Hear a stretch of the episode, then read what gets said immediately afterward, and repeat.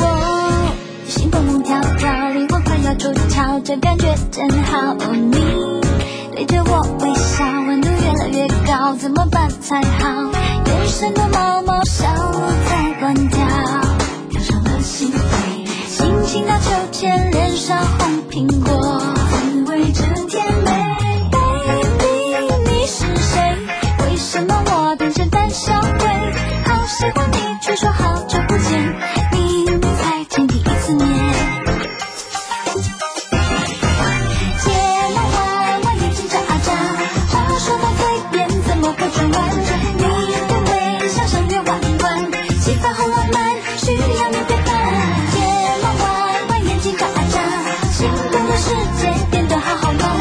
来晚大风吹吹什么？吹一见动情的人。我心蹦蹦跳跳，灵魂快要出窍，这感觉真好。哦，你。对着我微笑，温度越来越高，怎么办才好？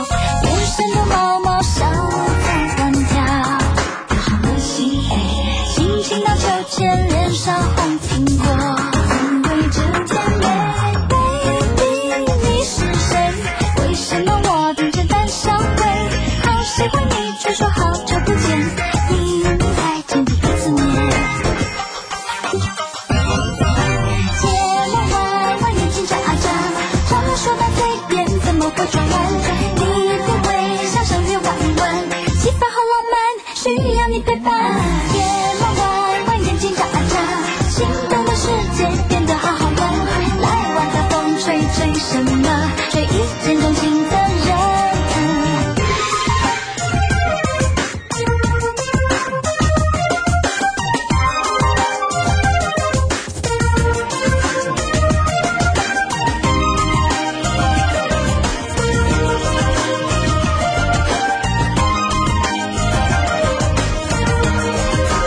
睫毛弯弯，眼睛眨啊眨，话说到嘴边怎么会转弯？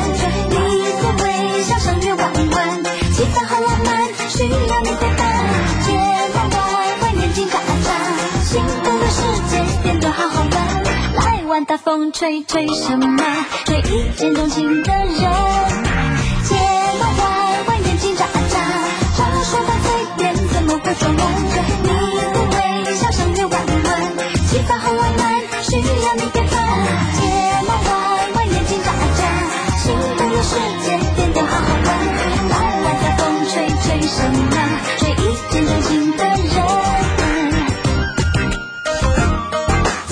诶，哎呢、個 friend 已經發短信嚟啦，話心靈喎咁樣吓，係啦，啊節目開始嘅時候咧就帶嚟一首黃心凌嘅《睫毛彎彎》咁樣，其實我都係第一次聽呢首歌， 我啊，我問你，音樂風格變咗啊你？係啊係啊，扔咗咧， 哦，咁咁樣證明自己 young 啊！哦梗係啦咁樣。都得 啊，嘅系啦，咁啊喺節目開始嘅時候咧，诶呢個朋友好知訂啊，诶呢個 friend 咁，诶呢個 friend 咧就好悶啊，想揾個十八歲嘅女仔嚟做朋友，诶要做普通朋友咋咁樣吓，咁即係你即係佢好驚人哋同佢做唔普通嘅朋友咁樣。 係啊嘛即係我你啲 friend 得啊。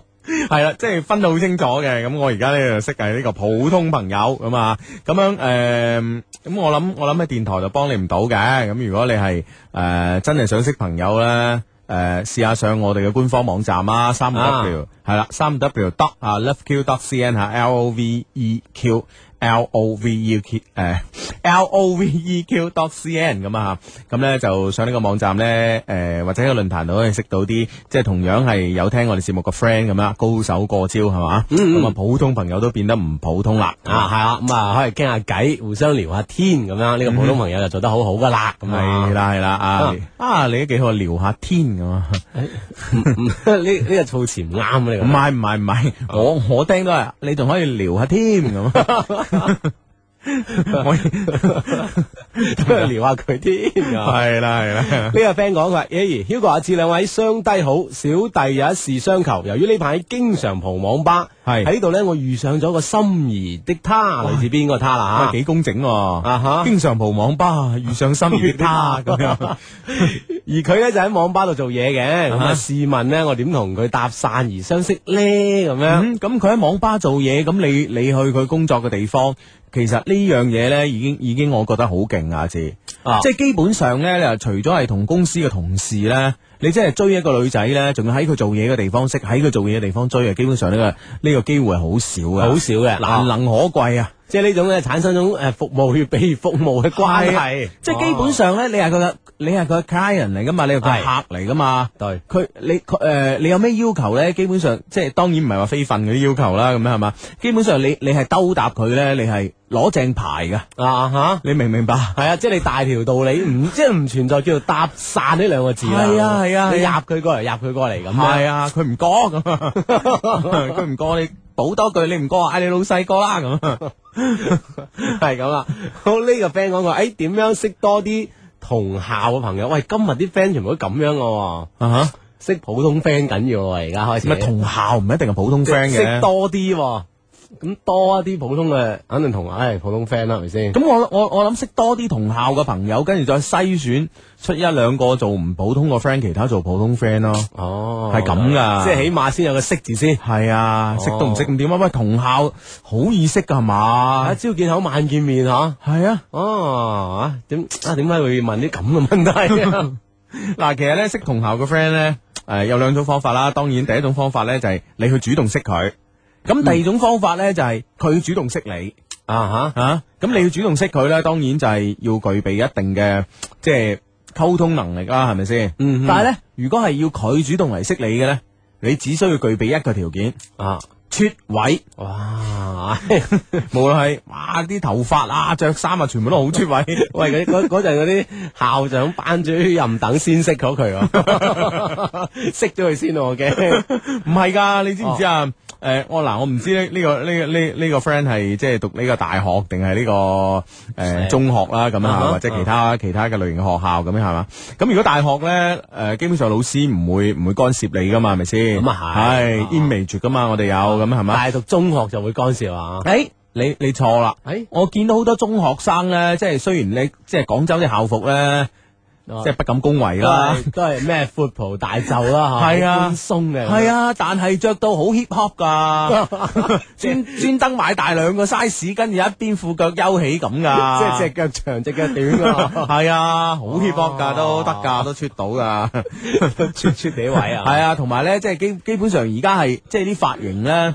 诶、你係有啲髮泥噶嘛？嚇、哇！一一落課去個去個去個去個洗手間捽啲髮泥咁啊，好型噶啦！哦，即係全部都 D I Y 噶啦，係啊啊一炒就出嚟噶啦，係啊發現嚇，係咁冇錯啦。喺節目期間可以好似呢啲 friend 咁同我哋溝通，好簡單，通過短信呢個溝通方式咧，咁就 O K 噶啦。嗯手機發短信先撳阿拉伯數字九三，再加上你哋想要同我哋傾偈嘅內容，發到以下 number。中國移動用戶發到零三六三九九三，中國聯通用戶發到八零八八九三，而小靈通用戶呢，可以發送到一一八六零八八九三，咁就 O K 啦。嗯，系啦，咁啊喺呢個節目期間呢，可以通過呢個短信嘅方式同我哋溝通啦。咁當然，誒、誒、星期一至五或者係誒、平時嘅日子呢，都可以誒、呃通過我哋個網站同我哋溝通嘅。咁哦啊嚇，誒誒點解講起呢個網站同我哋溝通呢？咁啊嚇，咁呢就因為呢，就誒啱啱呢就收到個短信，咁有個 friend 呢就相當之有心啊。係吓咁、樣佢，因為我哋琴日咧就講過，誒、我哋想將個網站再執靚啲喎咁樣吓，咁誒呢個 friend 咧就啱啱喺我哋節目一開始咧已經係誒將呢個誒即、刻就問我哋係到底想點啊？咁樣係到底嘅誒頁面整靚啲咧，誒、修改網站咧，定係誒換換換面板啊，定係要換服務器啊，或者整理數據咧咁樣吓。係咁咧，關於呢一系列嘅問題咧，咁我諗誒誒，我諗聽日或者後日啦，上我哋嘅官方網站咧，我哋嘅官方網站咧就會有一個誒、呃比較詳盡嘅呢個呢、個要求噶啦，呢個係招聘嘅要求啦、啊，請留意咁樣嚇。嗯，OK 啦，咁啊誒講完一輪嘢之後咧，咁啊又睇睇你個短信啦。呢、個 friend 話：，尋日係光棍節，相低覺得有咩特別別啊咁吓。诶、尋晚睇伊面，唔好聽節目。啊，伊面係咪有一個诶首映啊喺度？唔知喎，哇！你唔知嘅咩？呢啲嘢你，我真系唔知喎，哇呢啲伊面啊喎，我做咩要知咧？你係永琪就知 啫。伊面知係做咩啊？頭髮冇埋啦。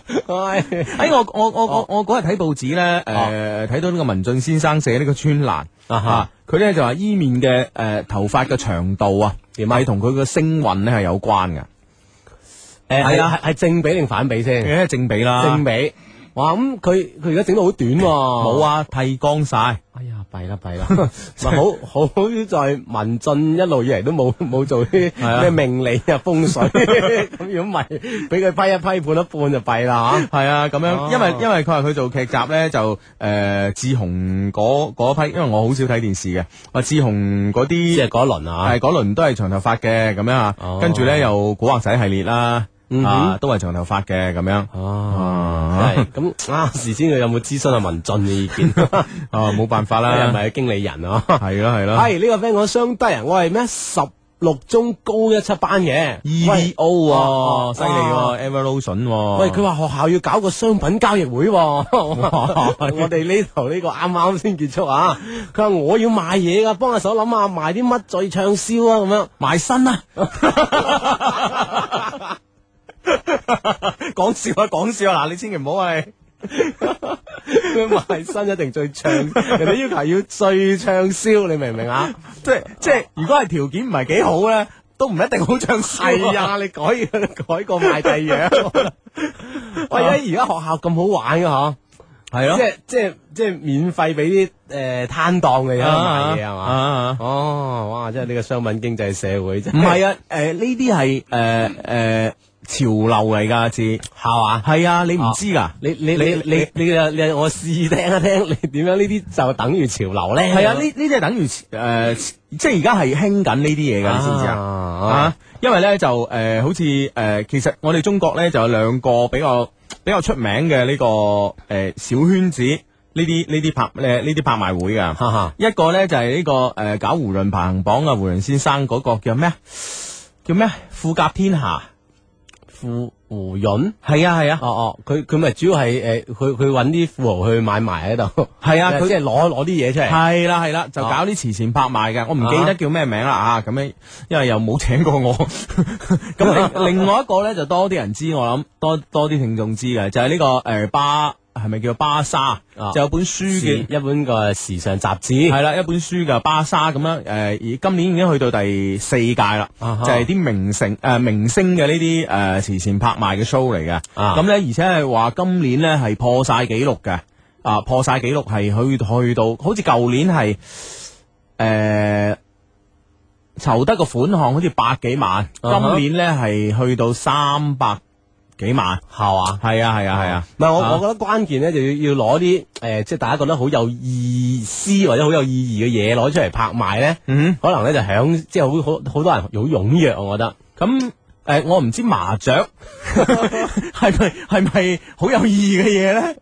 都有啊，因為佢 有 LV 嘅 logo，哦 係啦，咁啊，話说诶、呃今年嘅呢、個个诶呢、個拍拍賣會咧，就早前已經幾，哦、我諗兩個月前已經搞完啦，係嘛？係啦係啦個零兩個月搞完啦，咁啊假座呢個北京嘅呢、個个诶、東方君悦酒店咁樣吓，咁咧就係呃食嗰餐飯咧就一個人啊千五蚊咁樣，按呢、個哦啊哈按呢個標準請你食飯咁樣。哦系啊，跟住咧就話各個廠牌咧就係诶各出奇招，就拎啲嘢出嚟賣咁攞樣出嚟等啲明星名人係啦們係啦咧就拍啦咁樣吓。啊，所以咧就係呢個呢個 L V 咧就相當之有心思啦，啊哈因為咧诶，因為你唔係話你廠你呢啲廠牌咧，你係拎嘢出嚟咧，我就會售噶喎。啊當然啦哦，，即係譬譬如話你 LV 呢個袋出嚟唔得唔得啊啊，好多袋㗎啦咁樣啊哈啊啊哈，誒誒 Gucci 又有袋啊，Louis Vuitton 又有袋啊咁樣，誒唔到你㗎啦咁樣，嗯咁所以咧就各個廠牌咧就誒會事先打俾呢個主辦機構啦，哦誒。我攞啲咩出係嚟啦係啦啊，問阿蘇小姐咁樣啊啊啊啊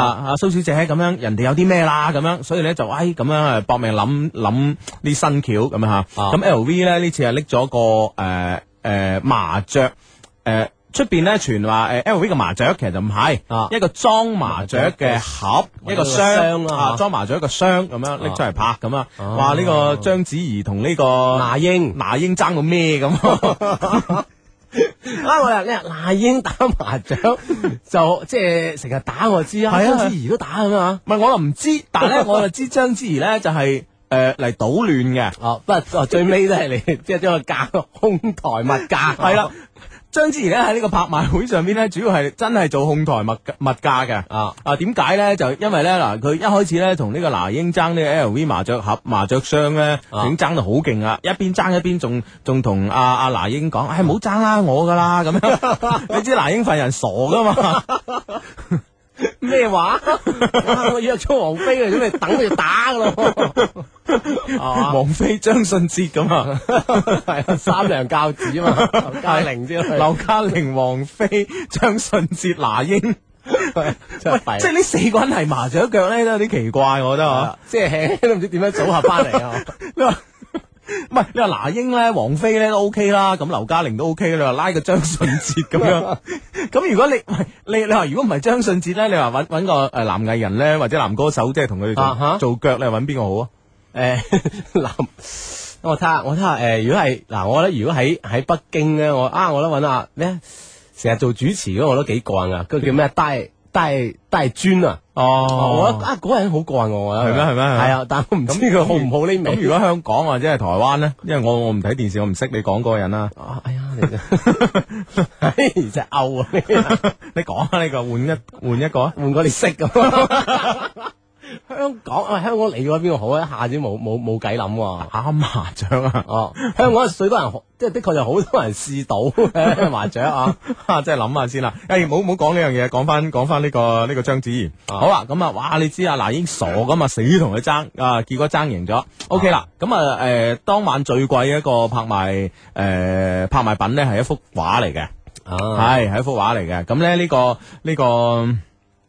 章子怡小姐咧又嚟搗亂 啦，因為咧呢幅畫咧之前咧因為驚大師作品啦，啊哈嗯驚係拍唔去咁啊嚇，咁呢個誒組織活動呢個蘇小姐咧就誒聯絡咗，話揾個有錢佬啦咁啊即。係即係暗地都揾定啲買家先係嘛啦。係啦，就揾咗呢個誒華誼兄弟嘅黃忠黃忠軍先生嘅老闆咁樣費。哦事冷場啊，到時啊。系啦，咁黃忠軍先生咧就诶，唉诶話我心理價啦，百五萬到啦，咁樣吓。啊哈， 啊咁咧诶，差唔多去到百五萬嗰時咧，呢個張子怡又出嚟搗亂 啦，足之之後咧 壞人，足之咧就焗到阿黃忠軍啊咧係去到八七萬先收到貨嘅， 其實黃東一咬牙， 俾你啦咁。 唔係即係你嗱普通人咧啊，即係你你話普通嘅小藝人咧，咁真係一咬牙俾你啊，受唔受得起啊咁樣？但問題你係張子怡喎， 大佬。唉，真係，但係我覺得即係話你你咪講，即係 L V 呢呢個麻雀箱呢個創意，其實即係可以從呢個角度去證明咗 L V 即係入中國市場點解咁成功嘅，係嘛人哋真係好有心思啊諗啲嘢。系啊啊，得啊，我我哋系咪去帮我賣廣告？講講完就過啦， 死啦！有嫌疑啦。唉，好啦，咁啊呢個 friend 咧就發短信嚟咧就話相低救我，我中意咗個隔離班嘅女生啊，佢係化學科代表，我應該點樣識佢咧？咁樣啊啊，咁你做人化學啲啊， 即係同佢之間搞多啲化學反應啦。唔係你同佢講咧，我同你好夾噶，真係啊啊，你係化學科代表啦，知唔知啊？咁我我嘅我份人幾化學噶咁樣。問問下佢二硫碘化鉀係咩 嚟嘅？系二硫碘化钾喎，咁佢佢都好詳盡咁 解釋俾你聽嘅，作為一個科 代表系啊。啊，咁你話使诶，我哋使唔使做下呢個實驗先咧？咁 啊樣。實驗科咁樣。係啊係啊係啊，真 係。咁，咁咁啊掂啦咁啊。诶，哎喂，呢個 friend 得喎，呢個 friend 哦話咧，如果佢哋佢哋嗰诶嗰三個诶女人咧揾麻雀腳咧揾吳宗憲得唔得咧？咁樣都得 噶，都得喎，中意。 啊，專登飛去打麻雀都幾好啊，咁樣啊。好，咁啊呢個 friend 咧就叫啊雞翼雞翼 ring 啊吓，咁樣啊。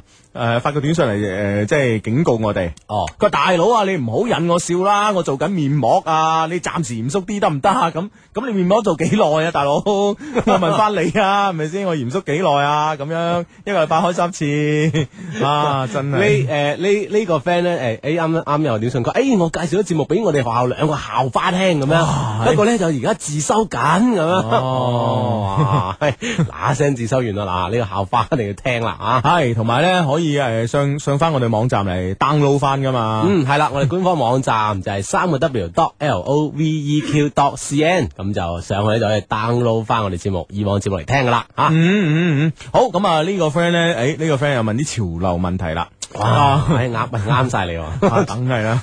好，兩位專家救命啊！我想問下呢啲潮嘅女仔或者啲潮嘅女仔，诶、啲潮嘅女仔係咪一定要揾啲靚仔嘅人做 boyfriend 呢？我好白噶， 未讀完啊，我好白噶咁樣。但因為呢以前唔識保養啊，所以依家啲皮膚呢就好一般啊啊，近睇先會發現咋咁樣。 啊系咁样，诶诶咁樣啊！而家又識到個新嘅女仔，想追佢咁點咧？我諗男仔好少靠白嚟吸引女仔噶嘛，係咯係咯係咯，啊哈哇！真係要唔係佢佢可能咧係李俊基，诶诶，即係嗰班噶，知唔知李俊基邊個啊？我都知嘅。 嗱我喂，而家男仔诶，我今日睇電視啊，睇到個講訪人有，問咩用咧？成日睇電視，哇！喺獲取無限資訊係啊，係係，講啊講啊講啊講啊，睇到啊诶一一個唔知咩節目啊，嗯嗯，採訪阿李榮啊。李永啊啊啊！邊邊個嚟㗎？中央電視哦哦，長頭髮嗰個啊係嘛李容啊好樣衰嗰個點點啊啊？啊！佢又成日做面膜，又搽指甲油咁喎，原來呢個人 哇死 咯咁啦，佢。係啊，嗰個嚟噶，而家啲 喂喂睇皮膚啊，哇！我諗咧，如果佢佢够胆公布咧，佢用咩面膜嘅咧，嗰間廠執得噶啦。我又冇聽到佢 講，哇！如果夠膽講嗰間廠啲人搵人殺㗎，我諗。哇，離實好咁都有嘅， 原來哇！真係咁樣啊！真係真係睇唔出喎啊， 啊！真係睇唔出嗱，係係咯，你哇話搽埋指甲油啊，係嘛？ 哇！真係你攞唔攞命 啊？真係攞命，真係攞命啊！你話咧，即係做做呢個咩超級女生嗰個男主持啦，咁樣咧，我覺得都 OK 啊，係咪先？啊哈哇！李咏喎，大佬，唉嗱，即係拜託佢，千祈唔好講用邊間廠牌啊！你 咁啊弊啦，咁啊，係一間廠執得噶，真係。好，咁啊，呢個 friend 咧就呢個 friend 咧就話诶诶，誒我係一條唔會發光嘅光棍女咁樣。哦，唉，真係慘啦咁啊！每年光棍節咧，都係你哋嘅笑聲陪伴我啊，所以咧我就係一個唔會發光嘅光棍女啦。多謝你陪我咁樣，诶、多謝你陪我，阿斌啊，诶、仲有咩楊北林啊，哦，同佢啲 friend 講嘅，哦咁唔得噶，咁樣長此以往係咪係啊你先？發光啊得唔得 啊？起碼得人知道你係一個光棍，跟住先有後續噶，係 咪就係咯，你又唔喺度匿埋暗。咪暗光棍。系你明唔明白？一支光棍咧會發光嗰啲有效噶，就好似一支光管咁樣。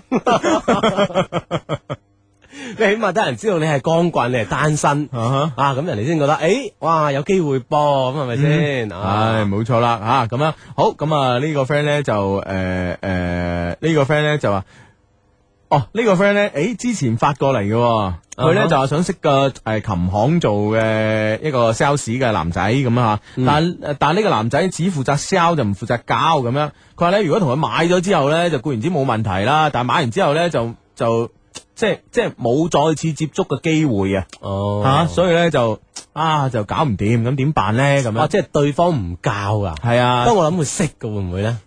不過可能就佢意思係喺個即係營業期間，人哋好難即 係喺喺喺你身上浪費太多時間咁樣，你通你問下， 我下下都要識喎，真係死啦嗰班人好難招啊！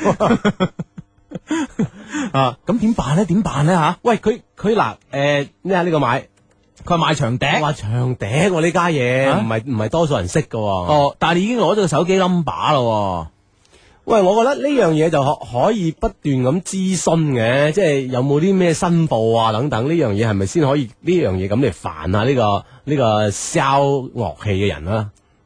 但 我哦，我諗我諗你有幾難，即係你買咗之後啦，你除非係未買，係咪先？哦咁我諗長笛我又唔知價啦場地啊，但我諗唔係貴啫，我諗而且可能唔係太一瞬間，唔係短時間，唔係太多型號推出啊。係咯係咯，同埋即係你唔貴啲嘢咧，你你係你係好難好難。即係嘅意思係點啊？死啊，唔識講添。即係意思咧，嗱，你你講買部好貴嘅嘢啊，買部史坦威鋼琴咁樣嚇啊哈啊，十幾萬或者幾十萬咁樣嚇。咁咧，你會打電話不斷，即係未買之前咧，同人溝通下呢只琴點啊點啊點啊，係係得噶嘛。即係你誒買貴嘢係嘅慎重咧，人哋可以理解嘅。系，同埋咧，佢嘅诶诶呢個呢、個诶 commission 係多噶嘛，哦，所以佢都好着緊，希望都同你傾到啊。係啊係啊，係咪先？你話你又買部史坦威，咪好過買十部珠江，係咪先？ 係咪 先？所以佢佢係想真係唔知。 有時有啲 commission 好高 嘅咧，係咪啊先？珠江買一萬，commission 八千咁啊！ 你傻啊你！ 啊，咁基本上佢係佢係着緊啲噶嘛，係咪先？咁你問佢，佢會不厭其煩咯。但係你話買支诶一千蚊或者幾百蚊嘅長笛咁樣啊，啊哈我諗已經好貴噶係嘛？唔知喎，真係長者呢家嘢啊唔知佢嘅啊市場價去到邊度啊，笛同燒又唔同啊，啊？當然啦，啊， 啊如果唔係咁唔使即係兩個名，係啦係啦， 唔係，即係我諗女仔又诶吹笛好啲咯，啊啊，係應該係嘅，我諗。 啊嗱呢啲人呢啲人咩人？你講你講咩人？唔知咧。哦 啊，唔係唔係，講講翻嗰樣嘢，你所以你你係誒平嘢咧，你真係好難勾起人哋對你嘅注意，同埋問多兩問咧煩噶嘛，係咪？哎呀，真係啊，咁你只能夠用咩橋咧？我同你講，嗯只能夠咧就係介紹朋友買，哦，哦，咁先有興趣噶，係咪先？即係話無論無論真定假啦，啊係嗬係先講定我有朋友想買想買係係，我我我諗咁樣咯，或者傾下，即係即係譬如話誒、呃再問其他啲嘢，譬如話喺吹笛咧，會唔會將個面部肌肉咧係係因為成日鼓埋拋腮咧，啊哈會唔會即係面部肌肉會鬆弛啊、唔靚啊、有贅肉啊，諸如此類咁樣啊啊？你明唔明白？咁人哋話我賣樂器 啫，呢樣嘢真係幫你唔到啊！咁咁樣佢會話唔好事嘅，鍛鍊呢啲肌肉仲緊啊，咁樣佢會咁啊樣勸你噶嘛，啊即係無論佢知唔知都好，呢個呢個嘢就引起你哋兩個人嘅討論啦。嗯係同埋咧引起佢睇你個面容啊。哦，我第二有自信啲先得喎。咁啊系，咁做咩事都有自信噶啦，系咪先？係啦，我哋啲 friend 嚟噶嘛嚇。系好啦，咁啊呢個 friend 咧就提供啦，呢、個提供價錢啦。佢話傻㗎，長笛幾千蚊支㗎，咁樣啊。啊，唉诶唉诶啊啊又長見識啦，咁啊啊真係啲樂器真係貴啦咁啊系呢個 friend 話 Yamaha 三千三。係啦，繼續翻翻嚟啊，咁樣，诶、嗰、個 friend 咧就話佢個诶 Yamaha 嚟嘅，嗰、個長笛係三千三，咁都幾貴嘅喎，啊，嗯， 做咩啫又？啊，今晚咧就 呢餐晚飯食得多咗啲。哦啊， 唔使咁講嘅，我哋知道即係即係人咧到咗某一個年紀咧，係會好自覺不自覺咁樣叫做談上頸啊！啊，你明唔明白？係咩？係我理解噶呢啲嘢，哦， 你你你經驗之談， 我理解我見得多嘛，係咪 先？我敬老嘅啊，你咁哦個樣人咧真係呢啊呢個 friend 講過，喂，相低啊！而家興光頭啊，點解咧？佢話今日我去剪光頭咁啊，發現咗四五個人都係嚟剪光頭啊，咁樣。啊哇，唉，哇，而家流行啲咁嘅嘢啊，原哈，係來啊啊，哇，你真係啊，好潮啦各！有各嘅 style 啦。 你睇下咁啊你，你睇下你頭髮長度同我頭髮長度一比較，你知啊邊個係就？就你潮啲係嘛？ 梗係啊，四五個咁大把咋， 真係啊 啊，好大間髮型屋啊！佢真係啊， 真係好咁啊！诶、呢、個 呢、個 friend 嘅咩咩咩意思啊？啊！佢話咧诶诶诶，呃呢、個 friend 話咩啊？你哦你你講邊個短信係先？哦，繼續啊，佢繼續啊，佢話咧诶我。诶，你講嘅方法我已經試咗啦。我咧就話我有個朋友買黑管啊，嗯搞到每次去琴行上課咧，佢就佢就诶同、我打聽啊，打诶同、我打聽啊，啊我朋友到底買唔買㗎咁樣吓啊，哦，咁即係樣俾一個假嘅希望佢嗬。啊，有啲內疚。诶、哎咁、哦我覺得咪得咯，係咪先？係哦咯，佢都主動同你傾偈啦嗬。唉，咁我諗得㗎啦，已經。你再你再主動啲啊，咁樣係咪先？啊譬譬如即係即係冇冇成日傾樂器啊，你知唔知啊？喺適當嘅時候咧，就要轉話題㗎啦，嗯就要轉話題我㗎。啊成日都係傾嚟傾去就係嗰支黑管咁啊係啦， 冇錯啦。咁佢當然佢係一門心思傾呢樣嘢啦，係咪先？但係當然你啦啊但係你要帶開啲話題噶嘛，係咪先？你知啦，啊做 sales 嗰啲咧，同佢講咩佢都識，佢都識兜搭㗎，得㗎啦，係嘛係 啊，啊，你又幾幾幾睇好我哋 friend 想識呢個 friend 喎。係啊，你咁你做 sales 嘅咁，淨係除咗識講你賣嗰啲嘢，唔識講其他嘢唔得㗎嘛，即係起碼係唔咪係一個好嘅 sales 先啊！係啦，天文地理乜都識㗎，係啊，哦哎哇，係呢個 friend 咁樣講，喂，我追緊一個女仔啊，係高中嘅校級花咁樣，哦但係佢哋級個男仔咧，話級入邊咧冇咩人敢追佢，係咁啊，我表白之後咧，就女仔咧就答我啦，佢話冇 boyfriend 咁樣，啊哈喂，我追咗兩個星期，仲未應承我喎，係咪應該繼續去馬咧？咁樣，咁梗係應該去啦，係咪哦哇你都先？開始啦，係嘛啊，？開始就冇俾佢停，我覺得追女仔呢啲嘢係啊咧。一定去啦，一定去吓，最後咧最後衰都冇冇所謂，但係咧就好過你自己收手，啊吓。你明唔明嗱白？有機會啊嘅，兩個星期人哋都未覺得你厭 係嘛？係仲可以有機會俾你繼續追嘅話係，真冇辦法噶，知誒點咧？唔通佢唔翻學噶？ 我起碼喺言語、行為、動作上咧， 會作出一個回應。冇，用噶，知你即係對睇對對對對付我哋啲咁樣嘅 friend 啊！係啊，對付我即係同我哋嘅 friend 就冇用噶，我成日都感覺唔到女仔有對我有呢啲咁嘅態度嘅，係嘛？係啦，所以你一往無前咯。係啊，即係。如果個女仔咧係係佢覺得咧，即係佢係比如話啊你好煩啊咁樣啊我我俾我俾我感覺咩你知唔知啊？啊點啊？俾我感覺就啊，佢同我耍小鼻 啦，又進一步咁樣，你明唔明白啊？咩面皮？ 啊，唔使做面膜嗰啲面皮咯，咁樣啊。都 OK 嘅。好呢誒呢個 friend，喂呢個 friend 得喎，但係咧我要改進一下。呢個 friend 咧就係咧，如果我每日咧送包紙巾誒俾個女仔，入邊咧誒其中一張啊，哇！即係你要拆開佢。哦，不過而家啲紙誒撕開嗰個封口，啊係係紙膠誒，唔係紙膠紙巾咧，係嗰係嗰個即係誒自然貼嗰啲嚇，可以啊撕得開嘅。係佢話如果其中一張咧，仲寫埋啲祝福嘅字句咧，呢條橋掂唔掂啊？咁樣，哦，我覺得都幾有效嘅。但我覺得咧，嗱，啊我覺得係咁樣，即係。即係我唔係啊死啊！咁攞我做例子，我用手巾仔嘅 咁誒、呃、紙巾又一係用到女仔，我諗用得多啲啦嗯嚇。但問題咧，會唔會咧就突然間攞到一張出嚟咧？因為我我諗你一係就圓珠筆，一係鋼筆啦，係咪先？喺度寫啊哈會唔會即係誒誒攞到一張出嚟寫嘅嘢，感動啊？呃唔係即係呢個十誒呢個 surprise 係一定有嘅。但問題咧就會唔會覺得哎呀咁邋遢嘅之前嗰 啲全部拎過晒出嚟，會全唔部俾摸暈晒啊嘛！係咯係咯，會唔會咧？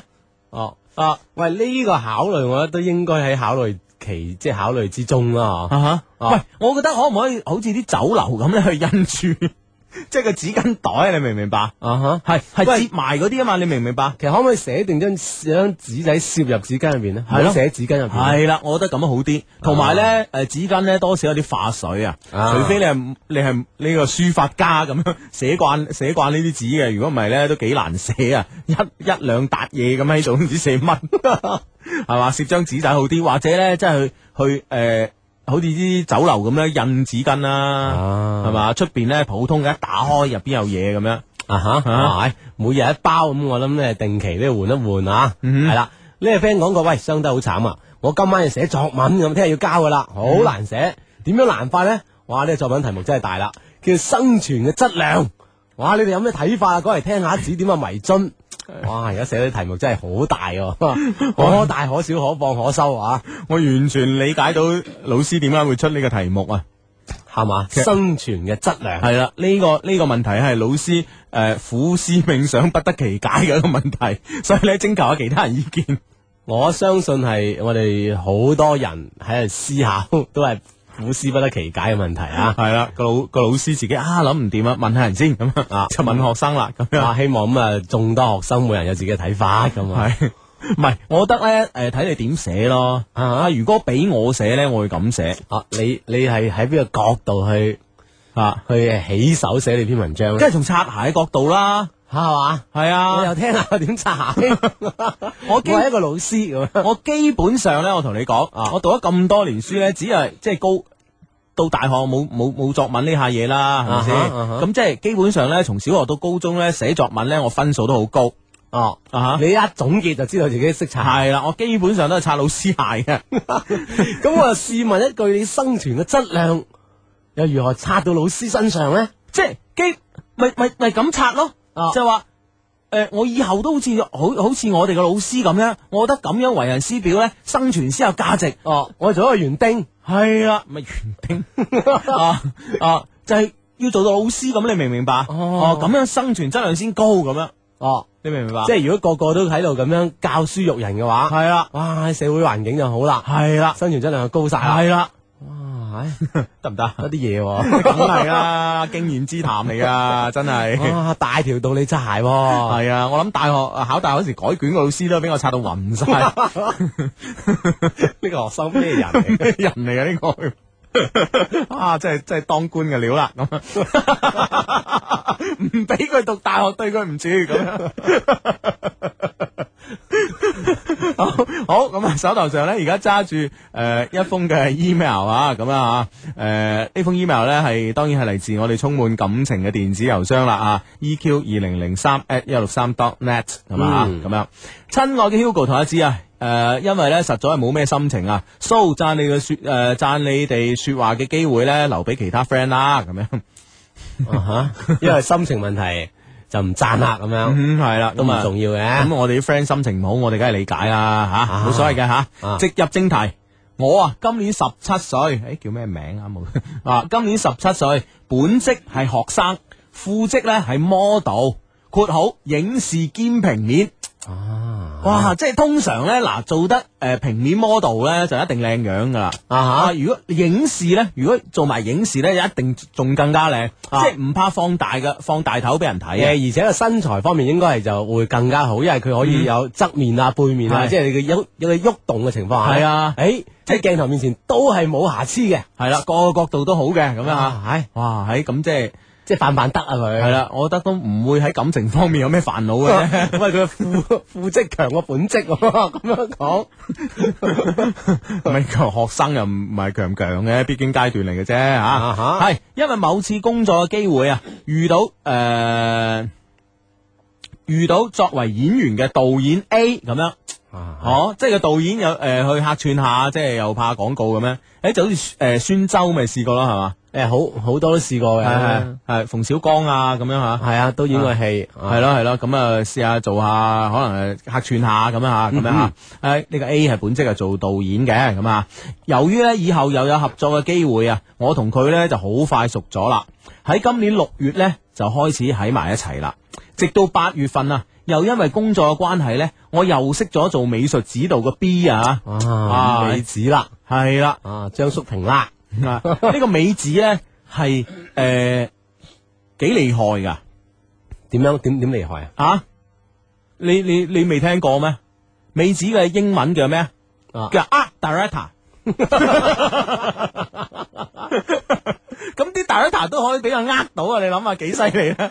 即係我哋咁樣講，翻翻呢個 friend 身上咧，呢個 friend 喺度進步緊，嚇啊，進步緊啦，係 從從 director 就變咗個呃 director 啦。係啊，哇，犀利喎！ 不得了啦呢系次，係咁樣啊，咁樣哦啊，诶，遇到呢個美子 B 啊，佢佢咧係一個攝影發燒友啊，哇，又緊要啦！你知唔知咧攝影發燒友咧啊哈真係好掂啊！誒邊方面先我都知好啲，識女仔咯，哦咁啊當然啦，係啊，哇，你利用女仔愛美嗰個愛美之心係啊，係係哇，盡情玩弄喺個相機之間，係咯係咯，咩？ 你咁你咁樣講玩弄呢個字咧，我就唔我就唔敢講，我準備舉個例子。係咩？係啊，你換個詞啊，誒，盡情喺佢相機之間揮灑你嘅青春靚 麗，得唔得啊？得唔得啊？捕捉呢個誒被攝影者嘅美麗一瞬間，系啦， 啊你咁講咧，我啊得唔得我就我就够胆舉例啦。啊嚟嚟誒嚟嚟隔離台咧呢個珠江經濟台咧，唔掛得舉個 咁，舉個遠啲嘅得唔得？舉個咁近嘅你，隔離台咧珠江經濟台咧有個诶大哥級嘅呢個呢個诶节目主持人，而家又喺呢個電視做埋電視啊诶诶呃呢個今日一線係嘛？啊唔係唔係唔係，今日關注，今日今關注日一係。線嗰啲好掂㗎，全部都靚女做系㗎，冇咁 好啊，唔好扯遠啊！今日關注咁啊，呢個鄭達先生咁啊，達哥俗稱，我 俗稱達 哥，係專稱達哥。系冇錯啦。咁呢個達哥咧就係一個一個一個攝影發燒友嚟嘅。啊吓，啊！佢有幾發燒咧？佢有幾發燒咧？基啊本上你去睇任何咧呢、呢個，即係我諗佢而家誒呃做呢個電視咧忙咗啊！啊哈即係以前咧未做電視，即係誒冇冇，即係唔係咩未做電視啊？佢成日都做電視，即係唔係晚晚要做啊電即視係嘅、冇咁密嗰陣。啊冇密嗰陣咧，你啊無論去咩車展啊，反正嗱兩屆車展。廣州嘅 睇幾誒、呃、幾屆車展，嗯跟住有啲就算咩假絲展啊咩咧，只要係有美女嘅地方咧，啊就有佢啦，係啦，以及就佢部相機啊，佢部相機，而且佢部相機咧係嗰啲好長、 好長鏡頭嗰啲啊。哦啊通常人哋係影動物噶 嘛， 靚女都係一個動物好嚟嘅靚嘅動物 嚟嘅，尤物添咁樣係啦。即係佢次次都控到最埋啊！ 係啊，我就唔明佢攞個咁長嘅鏡頭控控到咁埋做咩咧？咁我真係，所以我就真係好鬼服佢噶。哦，即係嗰種美麗咧，係佢捕捉得到嘅。即係佢天天生有一種被美麗吸引嗰種嗰種咁嘅感 覺啊！ 係咯係咯啊，係對咯美麗有感覺啊。係啦係啦，哇！所以真係好犀利，好犀利啊！即係啊啊，得閒都影下相先。換到嗯下部相機啊！ 系啦，诶、誒，佢係一個攝影發燒友啊，因為我條件好嘅原因呢，自然而然呢，佢就約咗我做佢嘅外拍 model 啊。雖然呢 B 大我十幾年啊，呢度呢就要順便講翻 A 呢係大我八年嘅，即係呢個 A 呢係二十五歲，誒二十五歲做咗導演好犀利噶啦都哇啊，。真係好犀利啦！唔怪得又有一個呃大呃大嘅出現啦。 嗯，咁樣都好犀利。咁呢個 B 係大我十幾年，即係攝影發燒友啊，啊啊哈大一大大十幾年咁啊啊，哈所以佢先有得呃 啊嘛，係啦十幾年大。大過佢啊嘛，係咪先？系，但我哋之間咧完全冇代溝啊！诶、嗰段期間啊，由於 A 咧成日唔得閒咁啊，就變成咧我哋冇咩聯絡啦，只係咧得閒咧就短下佢傾下電話，冇咩見面。啊後尾咧唔知點啊，我就同咗 B 啦。即係同 A 就無疾而終啦。嗯啊，聯絡下聯絡下就冇埋添咁樣。系啦，系啦，系啦，哦啊咁樣咁咧就诶诶，我就同咗 B 啦。雖然咧我知道咧一拖二咧唔好，诶、又唔係無疾而終喎，即係嗰邊冇擺明話咩係嘅。你忙咁樣诶、誒我我就同意第二個先啦，咁唔阻你，咁都好 嘅。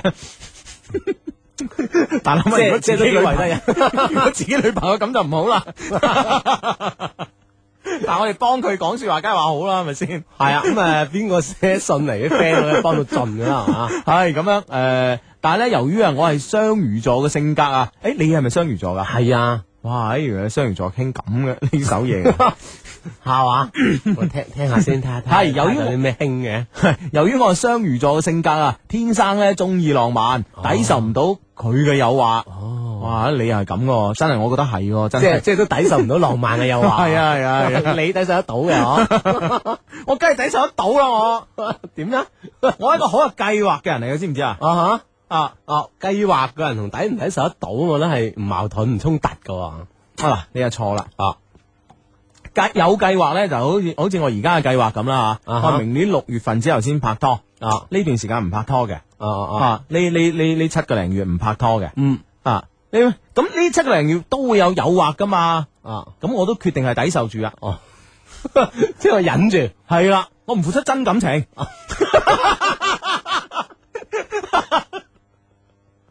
得唔得啊？得唔得啊？都 OK 嘅，起碼知道咩叫真咩叫假，係啦係係嘛？係人哋唔知佢嘅事，我自己知。係啦哇！，你個華人真係係咁樣誒，都係需要早啲，對啦。係誒誒誒，讀到邊度讀到邊度，走咗去添。哦，誒誒，即係佢知道雙魚座性格，感受哎到浪漫嘅誘惑咁啊。系系，so 咧哎就同咗佢一齊啦，咁樣吓。雖然咧我同事啊同兩個男人喺一齊，但咧我冇同佢哋咧，诶、但係咧我冇同佢哋咧。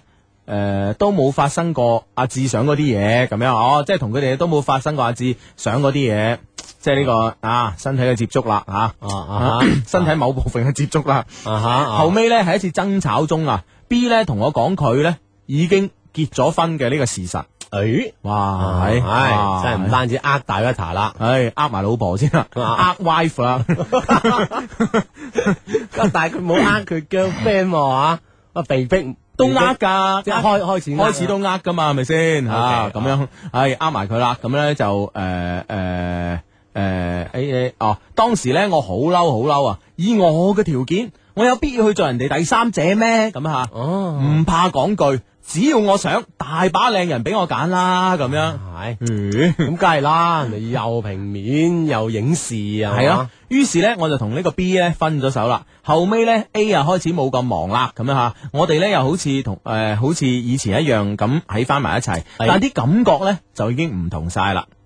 啊咁啊一一定係你自己心裏邊有啲嘢啦，係咪先？冇錯。系。诶，但唔係喎，佢話有一次呢，我無意中睇咗 A 嘅手機啊，見到我個號碼喺佢嘅手機裏邊嘅署名係一個好男性化嘅名，诶，哦，即系唔系佢真名啦，而係，真系一个男仔咁样嘅名，嗯，系咪惊人哋睇見驚其他人，驚係其他女仔睇見，系係啦啦，佢一個咁樣，一一個打咗個埋伏喺度，嗯嗯嗯哇，係嗯，系啊。喂，講起呢樣嘢呢，我就諗起我我一個 friend 啊，啊吓，我個 friend 呢，就诶、呃即係好中意音樂嘅，嗯，咁啊成日去國會唱歌 嘅。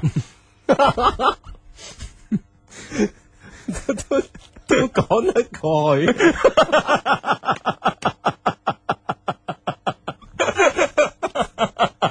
都幾中意音樂嘅，好中意音樂噶佢 啊，幾成日國會唱歌都 OK 係啊啊，係啊係啊。哦，係啦係啦係啦， 哦啊，即係反正佢住天河嗰邊嘅近啊嘛，咁成日都係十八啊或者係國會嗰啲地方唱歌咁 啊，咁去去嗰啲地方唱歌咧，同我哋诶普通去即係可能哦，佢熱愛音樂佢中意聽歌嘅啫，啊哈啊咁樣即係可能同我哋去星海音樂廳聽歌唔同 嘅，啊，啊佢覺得一樣可 能。佢覺得 佢覺得唔係高檔好多添，貴咁多，系咯系咯，即系要要要使費 大大咗好多嘅，啊系啦，咁啊，诶、有啲唔同嘅，咁嗰度咧就有有有一有一啲嘅呢個诶诶、誒有一啲嘅呢個人士啦吓，啊哈招呼你嘅人士咧，啊咁佢嘅稱呼咧就一般我哋係叫阿媽嘅稱呼係一樣嘅，咁樣 係咁樣，哦咁咧、就即係佢有好多好多呢呢呢呢呢啲诶呢啲呢啲人士嘅呢啲人士嘅電話。啊，手機係啊號碼、手 機 number，但係咧啊佢 set 落佢 set 手機嗰時咧真係㗎，啊譬如話咧誒嗰個女士咧就呃誒誒係紅色個紅啦咁啊，啊哈譬如話叫小紅咁樣嚇，哦佢咧 set 呢個手機嗰時咧就 set 成英雄個紅，小紅一樣 啊 一樣男性化，男性化嘅完全，哇哇！即係花幾唔怕俾老婆知啊咁樣，哎呀，係啊，真係啊 啊！即係諗唔到呢個 A 啊呢個 A 呢個異曲同 工哎啊！，真係要都有有都有啲咁嘅計謀啊，系系系咁啊，咁样，诶啊，咁样，诶，系一个好男性化嘅名啊，自己嘅名發現吓，再睇佢啲短信啊，發現咧，诶，發現咗啲我唔應該見到嘅嘢啊，誒，啊，佢佢其他女仔化係啦，啊哈，佢有咗第二個咁樣哦，啊，怪唔之得佢從來都唔俾我睇佢手機啦，咁樣吓，唉，又咁啱咁啊嗯就啊撞穿咗呢件事咁樣啊嚇，係咯。 當佢咧見到我睇緊佢嘅手機嘅時候咧，佢好快咁啊搶翻啦。當時咧我扮到好冷靜，當乜都見唔到啊，仲問佢前排我哋冇聯絡嘅時候咧有冇偷食啊咁樣吓。 啊哈，佢咧就好認真咁樣啊答我話冇咁樣吓。哇實牙實齒啊係啦係啦，喺我同佢 K 嗰陣咧，我狠狠地咧咬咗一啖佢個嘴，咬到腫晒。嚇，哎呀，嗯，哇，都算係即即係嗱，其實呢個行為咧，女仔又發泄到啊，覺得聰明啊，男仔又覺得即係。係種愛嘅表達，系系系，即系有時啲女仔咧，即係诶同完個男仔，即係之後咧都會啊，比如話咬下你啊，咁樣諸如此類嗰啲咧，啊哈啊哈即係俾你感覺哇，好肉緊啊！佢對我咁樣，啊即係都又會開心嘅喎，即係都真係在乎我啦咁樣。係係係咁樣吓，好啊，咁啊吓。前幾日啊，佢珠海咁樣，我就短佢啦吓，誒、短咗好多條，佢先至覆一條，話做緊嘢咁啊。到咗第二日啊，我等誒、我等誒、我等咗佢成朝嘅短信，佢都冇覆，我以為佢仲瞓緊啦，下晝啊翻，下晝先翻廣州啦。點知呢，我中午打電話俾佢啊，佢居然話呢，佢已經翻咗嚟啦。當時呢，我真係好嬲。如果我唔打電話俾佢，佢係咪打算唔打電話俾我先嚇？啊咁、你翻咗嚟都唔講聲咁啊？佢嘅解釋呢就好忙啊。我話唔通誒連通十秒誒、呃連十秒鐘飛嘅短信俾我都時間誒呢、個時間都冇嚇。佢、居居然話係喎咁樣，我話你搭緊車翻嚟嗰陣都可以 都可以發㗎。佢哎係佢瞓着咗咁樣 啊！即係即係反正你問咩我答咩啦係吓，啦係啦，兵來將擋啦咁樣啊！係啦啊，嗯，咁樣啊，佢誒、呃唉，呢次我真係好嬲咁樣嚇。咁樣诶，佢、已經唔係第一次咁啦，一句冇時間就乜嘢事情都推晒。我一嬲咧就揾翻佢手機嗰件事出嚟講，佢死口唔認咁啊。哦，嗯啊，即係你當時冇揭穿佢，而家事後就點都唔認噶啦。嗯嗯啊嗯，話根本咧就唔知呢啲短信嘅事，唉，狡辯咁啊吓啊！我話咧自己親眼見到，唔通有假？佢仲喺度笑，我問佢笑咩啊？佢話呢，佢話笑呢啲事咯，間接咧就話我無理取鬧咁啊！哦，佢啊連解釋都唔想解釋，我我話你唔解釋咧係因為你根诶、因為你根本诶诶、呃有意诶咩、根本唔在意我點諗，你唔知我诶定係你唔知點解釋啊？佢話佢根本咧就冇解釋嘅必要啊！善於狡辯嘅佢咧诶，將所有事情咧推到一乾二淨。啊，真係啊，嗯，我我知，我已經唔知講咩好啦，一味喺度喊。佢講咗句晏晝我去省台要食飯啦，咁樣跟住咧 cut 我電話，喂省台、喎，省電台啊，我諗電視台咯。下話 一一个导演嚟 電台，都奇怪嘅咁啊去咯， 咁點啫？啊！咁省台一唔係我意思啊，有有冇機會識嘅咧？你係嘛？人面講啊你，咁因因為你識唔識一個二十五歲哦做導演又幾靚仔诶，呃可可以間中做下演員嘅人呢？啊，真係唔知喎。我哇！啊，我我知一個咧，成龍怪世 喎，導演又都要間唔中做下演員嘅，係嘛？你你都知㗎，我知係， 我知， 其其他我真係一下子唔覺係嘛喎。係嘛係嘛，哦啊咁由佢留意啦下。先，留意下啊先哦留。意下佢，留意下先吓啊。由嗰日吵誒嘈交之後咧，佢又冇揾過我啦，咁樣吓。我俾短信佢咧，佢又唔復。雖然咧我知道佢係第三者，但我唔介意 啊。啊，你話呢啲咁嘅女仔喺邊度揾咧？咁咁蠢啊！你 先係，都唔係嘅，你係點話呢個 friend 我？你唔介意寫封信嚟都係，即係講出嚟舒服嘅，冇所謂嘅。係係，唔哦係又唔係咁講嘅，即係。唉，有時中意一個人咧，好難講噶。我同你講，哎呀係咪先？係啊真係啊啊！即係男仔咧，就好難話接受中意一個女仔，佢有男女啊男朋友，我哋我都唔介意咁樣。啊哈但係女仔咧，真係通常都會噶嗯啊，嚇，咁佢佢跟住唔介意咗，仲有咩表述啊？跟住。係咯、唉，我哋遇人不淑啫，可能嚇。因為咧，我都對佢誒、呃有個對唔住咁樣，即係心諗，诶，曾經都有個 B 嘅出現，哦係啦，打和咁樣嚇。啊，啊咁樣，诶、我依家咧淨係想佢在意我咋，我真係好中意佢，點算？兩位，我真係好在意，但係咧我冇冇勇氣打電話俾佢啊，我驚有嘈，又唔想主動去求佢喎。事實上錯嘅係佢啊嘛，我冇錯咁樣吓。嗯，問題嚟啦，我有冇必要落面去揾翻佢咧？咁樣。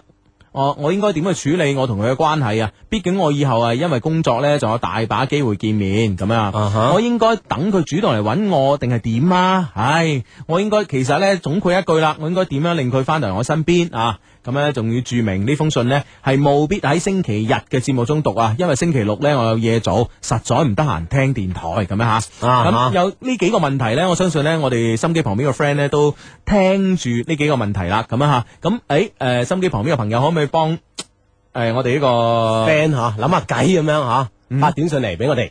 用水果體味 Radio Lady 的甜蜜，夠要水果，足夠數，香蕉番茄沒你好。用音樂回顧天生快活人八年嚟嘅成長歷程。萬古千秋一杯酒，幾多風雨幾段愁。天生快活人八週年紀念版 CD 全面推出，詳情敬請登錄三個 W dot isorange.com 或留意中午十二點半天生快活人節目。啊，即係誒誒誒，基本上呢呢幾個禮拜咧做呢個節目嘅時間咧，都會啊聽、聽到啱啱嗰個宣傳聲帶啊，吓吓啊都幾、覺得幾有趣。 Radio Lady 吓，誒林怡咁我啊係，聽林怡啊，你聽 Radio Lady 啊。到 聽黐埋一齊啊嘛。係咯係咯係咯，我成日咧诶，誒因為佢佢一段歌咧咩一杯酒咩咩咩愁咁啦吓，啊哈咁樣啊，我成日咧就諗佢拍呢個 M V 會唔會拍個古裝嘅咧啊，都幾型喎。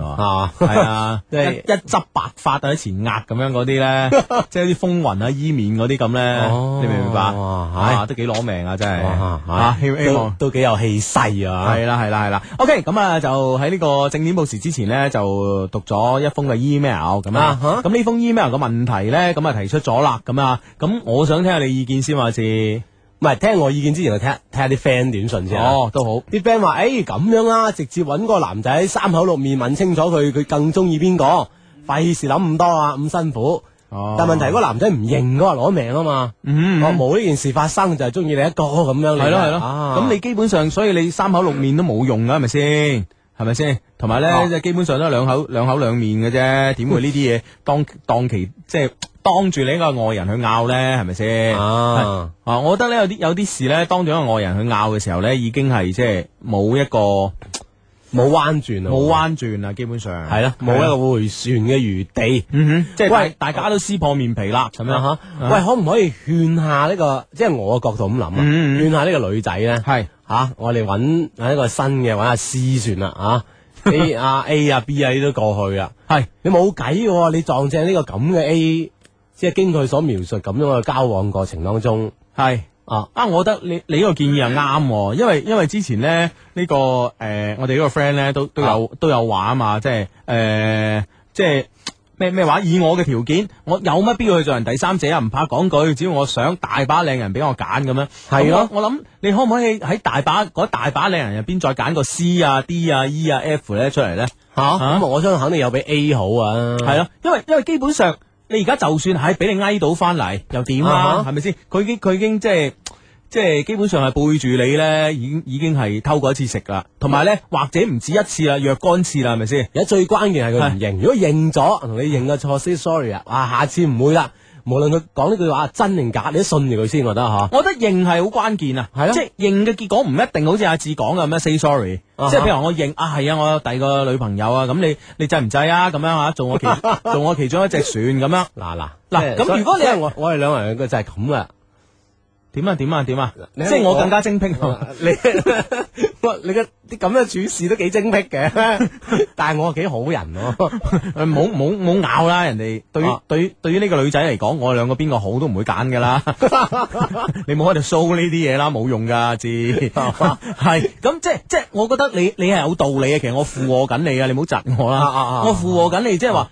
即係如果佢認嘅係最好嘅，係咪先？男人嗯係大丈夫做得出唔怕認咁樣吓，你做唔做啊？我擺明一腳踏三船啦，而家留翻第四部第四個船俾你啊啊，你做唔做咁樣？我唔做大班人做，係啦係啦，我覺我覺得咁都 OK 啊，係咪先？即又係話得個坦白，系咯，咁同埋咧，你你有冇發現咧？佢佢系呢個係手機咧，將呢個女仔嘅名咧係變到男性化啲。咁係咩意思咧？就係、意思咧，佢又驚另外嗰個女仔睇睇到，到。你明唔明白？嗯，馬下手嗰個女仔咧，喺佢認為當中咧，比你仲重要。係啦、 哎呀，呢下弊啦，呢個行為咧，直接咧就係、好似阿啱啱阿志所講啦，嗰、個女仔咧緊要啲喺佢心目中，咁、你又死唔死啊？你仲攞佢頭埋去做乜鬼啊？係咪先？既然大把揀啊，揀第二個啦吓，啊因為咧嗱有理論支持㗎。點啊？啊呢、個 friend 發短信嚟，佢話咧嗱，我勸呢個靚女咧就冇咁樂觀啦。現實啊同歷史咧都話俾我哋知咧，啲國色天香嘅美女咧感情路咧往往好坎坷㗎咁樣。 啊， 咁又唔一定，唔一定啊！而家新社會啦嘛，係咪先？嗰啲封建社會嘅嘢，我哋唔好信 吓。咁、都都啱嘅，但係都係經驗，都係一個經驗嚟嘅。唉，冇錯啦，咁即係意思咧就係真係咯，我覺得你而家係一時之間轉咗牛角尖，翻唔到轉頭啊！嗯哼，我覺得定一定係啦，我覺得咧誒、呃、條件好嘅男仔或者女仔咧，喺誒戀愛啊或者係失戀啊或者係面對失戀或者即將失戀嘅時候咧，往往咧個牛角尖咪轉得好勁啊！你你明唔明啊？因為自係啊己攣咗入去啊，因為出唔自翻嚟身。自身條件好啊係咪先？哦，哇！即係你真係好條件嗰啲男仔又好，女仔又好，轉牛角尖嘅機率係高好多。因為轉牛角尖嘅機率高，因為呢種心態勁，啊所以佢哋嘅感情路坎坷。啊，所以就紅顏就搏命啦咁咁又啊樣唔。敢咁講，唉， 係啦，咁啊勸呢個 friend 吓，係喂啊啊咁啊逃離出嚟，咁啊尋日一個新嘅啊。嗯喂，我發現誒都幾搞笑一樣嘢，咪頭先咪講開一篇作文嘅，係啊咩生存嘅質量嘅，係你咪大打你一擦鞋牌嘅。係係哦，我發現咗另外一樣嘢喎，有其他短信話，誒佢邊個學校啊？我係培正嘅，咁我又又要寫呢條題喎。跟住又有一個短信話，誒佢邊個學校㗎？我哋又要寫喎，我係十一中嘅。喂，係咪呢一輪嘅中學都寫呢條題啊？係咪係咪課本規定咧？吓，唔知啊啊，啊原來係咁樣啊，可以哎啊 啊，咁樣好。啦。誒啊呢個 friend 誒呢個計咧幾好喎，幫到個女仔喎，又幫到你啊啊。啊點啊？佢話咧喂阿志幫手解佢得啦，唔好等人哋咁煩啦咁樣啊。嗱，真係冇嗌我去， 即係呢啲咁好嘅啦，啱我係。啦係啦係啦係啦係係啦嘛，啊，呢呢度咧，呢個 friend 就又冇嗌你，又冇嗌我啦。佢就話我做 C，我都幾好噶咁樣。係嘛係嘛係嘛，啊啊，可惜有短信 send 唔到相，遲啲有三 G 啊得啦。哎，系喎啊啊！哇，遲啲咁我哋呢個 mon 好玩好多噶喎。系啊，不過遲啲有三支咧，其實有有我我相信有一部分嘅男仔或者女仔咧，啊，都都都幾避忌有呢樣嘢啊。係啦係啦係啦係啦，啊，真係無所遁形啦咁係啦樣。係啦，你好似啱啱嗰件事咁啊，係咪先吓？你忙啊嘛唉嚇，你喺車度瞓覺啊嘛。唉咁樣，係啊嚟嚟睇下咁樣係啊係啦，咁啊死啦咁啊吓。哦 OK，咁啊，诶呢呢個佛山嘅聽眾咧，我诶講得幾中肯嘅，啊佢話再出色嘅人咧，亦逃不過愛情啊。嗯佢話呢個女仔呢，佢今年先十七歲，就要同嗰啲誒，即係嗰出邊嘅人，即係做緊嘢嘅人呢，誒、交往啦，咁樣嚇，哦係啦係啦係啦，咁因為佢呢個有嘅工作嘅原因啊嗯，。所以都覺得幾慘。佢話你不如你哋諗個計仔啦，等佢哋關係變得自然啲好啦，唔好一下下就拍拖咁樣嚇。咁、嗯我諗呢，唉、愛情來了冇辦法嘅又。唉，系啊啦啊，因為咧呢個啊，经常要接觸呢啲人物啊，咁樣诶產生咗感情啊，係啦就呢在所難免。系呢、個 friend 呢，就係男仔成日都唔理你做導演有冇梗有冇咁忙㗎咁樣。哎 呀，啊問一問一問呢個 A 先知啦，咁哎，樣其實做導演咧，真係我覺得咧係唔係太忙嘅。我啊哈覺得最忙咧就係副導演，啊副副導演個诶嗰個忙都幾好嘅 啊，即係咩咩叫忙得幾好啊？副導演成日要去揀主角噶嘛，哦即係揀角色啊 嘛，特別啲女角色咁樣，啊即 係咁啊男嘅副導演咁計啊係嗬，喎係喎啊係咁都喎。幾幾呢個差事都幾未差嘅，嗯嗯嗯，好啦，咁啊，繼續睇翻短信平台呢個 friend 咧就話咧，誒誒，哦頭先發短信嚟就話想同吸花做 friend 個嗰個嗰個 friend 啊，啊哈佢咧我而家準備緊啊 MIT 本科入學啊，哇麻省理工喎，嗯哎呀，佢佢诶，佢喺邊喺仲喺呢度準備緊啊？咁我咁諗啊，道理上應該去嗰邊讀一讀翻一年，即係類似預科啲就容易準備啲啦。咁我諗叻嗰啲冇乜所謂嘅，咁咁啊係，係咪？先嚇？啊，揀去邊間咁解嘅啫啊，係係係。 巴閉啦咁樣。 系佢咧，诶、呢、個女仔佢咧係我以前嘅師妹啊，仲喺名校讀書咁樣。我唔知應唔應該诶喺佢诶期中考試之後咧約佢睇戲咧，會唔會令佢反感咧？咁樣咁我諗，如果佢本身對你呢個人唔反感嘅話，你約佢睇戲，我諗唔會太反感啊。係係咯咪先係咯，诶，啊哈真係冇問題嘅喎呢件事。係啊係啊，咁如果佢不嬲啊對你反感開啦，見到你前面爭埋你後邊啊，咁你點辦啫？係啦係嘛你請佢你請佢食龍肉，佢都反感噶啦，係咪 先？唉，係咩啊嚟？即係睇下你哋平時嘅交往係點樣 樣啦。啊，唉，咁樣啊好啦，咁啊喺呢個節目嘅期間呢，可以通過呢個短信嘅方式呢，同我哋產生即時嘅溝通關係啊嗯，手機發短信，先撳阿拉伯數字九三，再加上你哋想要同我哋傾偈嘅內容呢，發到嚟以下 number。中國移動用戶發到零三六三九九三，中國聯通用戶可以發送到八零八八九三，而小靈通用戶呢，發送到一一八六零八八九三，咁就 OK 啦。嗯嗯啊，真係誒廣雅都有寫呢條題目喎嚇啊，真係全廣州嘅中學呢，啊哈啊，都係玩緊呢個題目啦。咁樣係係啊，咁以後邊間學校寫先就大家知道會寫啲 咩啊？係咯，最好喺多我啲溝通。啊，最好喺我嘅網站貼埋出嚟。係系啦，，我就話考呢樣咁 樣，诶，哇，咁啊真係啊，對學習有幫助。係啦即係學校與學校之間嗰種交流咧，哇，原來可以通過我哋嚟增進嘅。喂，呢呢個呢個短信得啊，志點啊？佢話拖得女多，生命質量就高啦。哇，呢個呢個簡直就唔係寫個作文題，係寫人生嘅命題 啊！啊呢個小關嘅 friend 真係其實我諗咧，除非除非你好似呢、個呢、個咩啊？啊，嗰誒誒有本雜誌啊，叫做 Playboy 咁啊，啊嗰、哈個老闆咁樣。如果你唔係咧，你拖得再多，你質量都唔係唔會高，反而會低。我諗即係除非你真係一一個一種工作上嘅需要唉啊，冇錯啦。咁哎啊，好啦，咁啊，啱啱讀咗封女仔嘅 email，而家係咪應該讀翻封男仔嘅咧？好啊，雖然我知道今日我哋有話題咁樣嚇。啊，哦，係喎，今日話題你點樣做人哋女朋友㗎咁樣？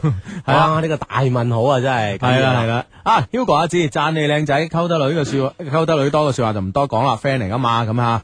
依家咧小弟啊有問題揾你幫手長話短說，小弟咧而家想甩條女，哦係係係飛人嚟啦，系啦，因为年底呢，诶、因为年底啊，同我一齐大嘅女朋友呢，從外國啊學成歸來啦。哇！ 去咗外國呢，讀咗幾年書，我呢幾年呢，都循規蹈矩啊，冇咩出去玩過啊噶。但系呢，點知晚節不保啊，最衰係你哋啦。啊個個禮拜聽你做節目，個個星期同我哋講埋晒啲界女秘技，搞到我心喐 喐。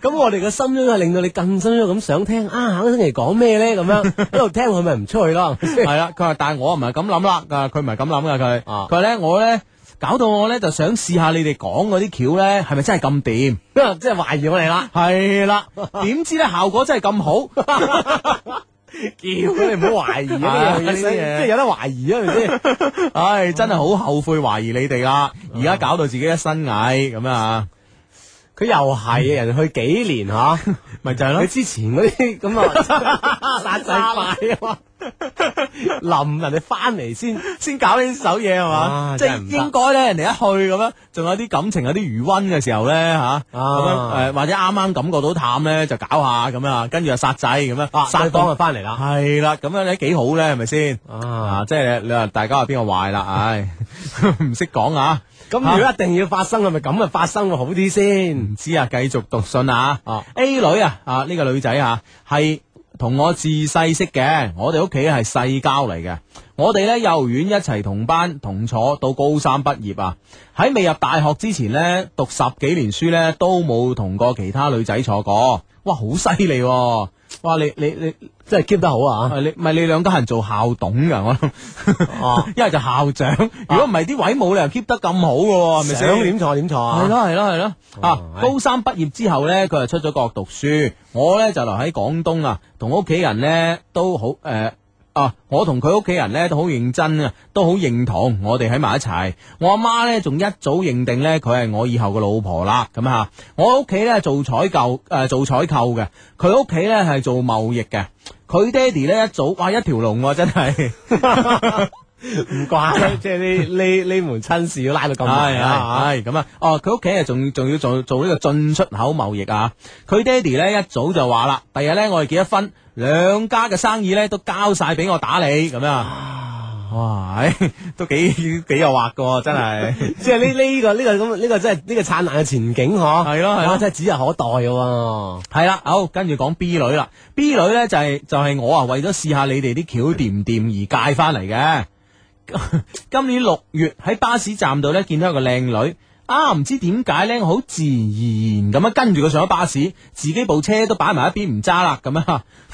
喂，喂都幾勇哇喎！你唔好話真係好攞。命喎、我哋嘅 friend。係啊係啊係啊！哇，得你埋一邊就跟咗上去啦。即係揸揸車行過，咦見到巴士站有靚女，啊拍低部車就跟人上巴士。啊，派喺公共汽車站 啦，翻嚟喺咩度啦？喺度喺度，佢話誒仲喺度，佢話咧不過咧就阿 Sir 咧開張牛肉乾俾我，哦，咁樣即係夾咗喺前面嗰度啦，咁啊搭樣。啊咗玻璃度啦，咁樣啊係喺巴士上邊咧，我咧就好順利咁攞到個 B 女嘅電話，用盡你哋教嘅招數啊，進行猛攻啊啊！果然皇天不負有心人啊！三日嘅時間我就得到咗 B 女嘅芳心啦。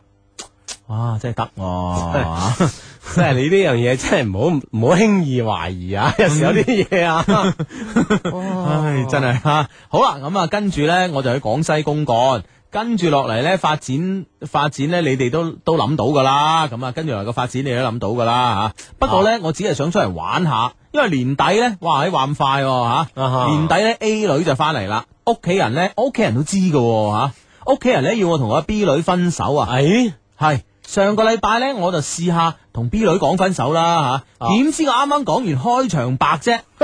都未入正題系啊，B 女咧就聽出啲嘢啦，啊，啊！我醒字派啊，係啊，我行出去聽個電話，點知 B 女咧居然咧順手攞開支洗甲水啊，又係咁飲咗半支，哇！真係啊！我頭先笑係真係唔 啱啊！咁樣人哇！即係 喂，係哋，哇！真係有啲咁衝動嘅人嘅。哦啊係啊係啊，同埋嗰啲嘢應該係應該幾難聞噶，我聞過下噶都。即係未到口已經個鼻都忍唔住啦。係咯係咯係咯，係嘛，啊，即係咁唔理智啊，識係到咯係係咯係咯，哇！喂，會唔會係好即係咁容易識嗰啲人咧？冇咁容 易理，冇咁理智啊？诶，哎嗱，我我觉得我赞赞同你意见，赞同我不得了啊！哦，即系啲容易挞着嘅人咧，通常咧啲感情啊系比较外露同冲动噶，啊，即系佢会比较容易系做出呢啲事噶，啊，係咯係咯係咯。啊！所以所以所以真系咯，真系，唉，哎不如佢有冇即刻打打打咩一二零啊嗰啲？唉，跟住诶诶，饮咗半支啊，啊，喂，啲洗甲水有几大支噶？我見過嗰啲就好細支嘅啫。哦。啊，咁可能佢之前用咗半支啊嘛， 一見到揸住，哇！你飲晒，飲咗半支啦咁 啊，咁樣誒、呃我行翻去房見到啊，即刻送佢醫院咁啊嚇。啊 A 女咧十一月就翻嚟噶啦，咁樣屋企我係我咧係禮啊，而家就十一月噶咯。係一月啊嚇中啊，幾乎屋企咧要我喺 A 女翻嚟之前咧搞掂我同 B 女嘅關係。不過 B 女咧做法咧咁偏激，我真係唔知點同佢分手好啦。所以咧而家咧請雙低幫手解鈴還須係鈴人咁樣。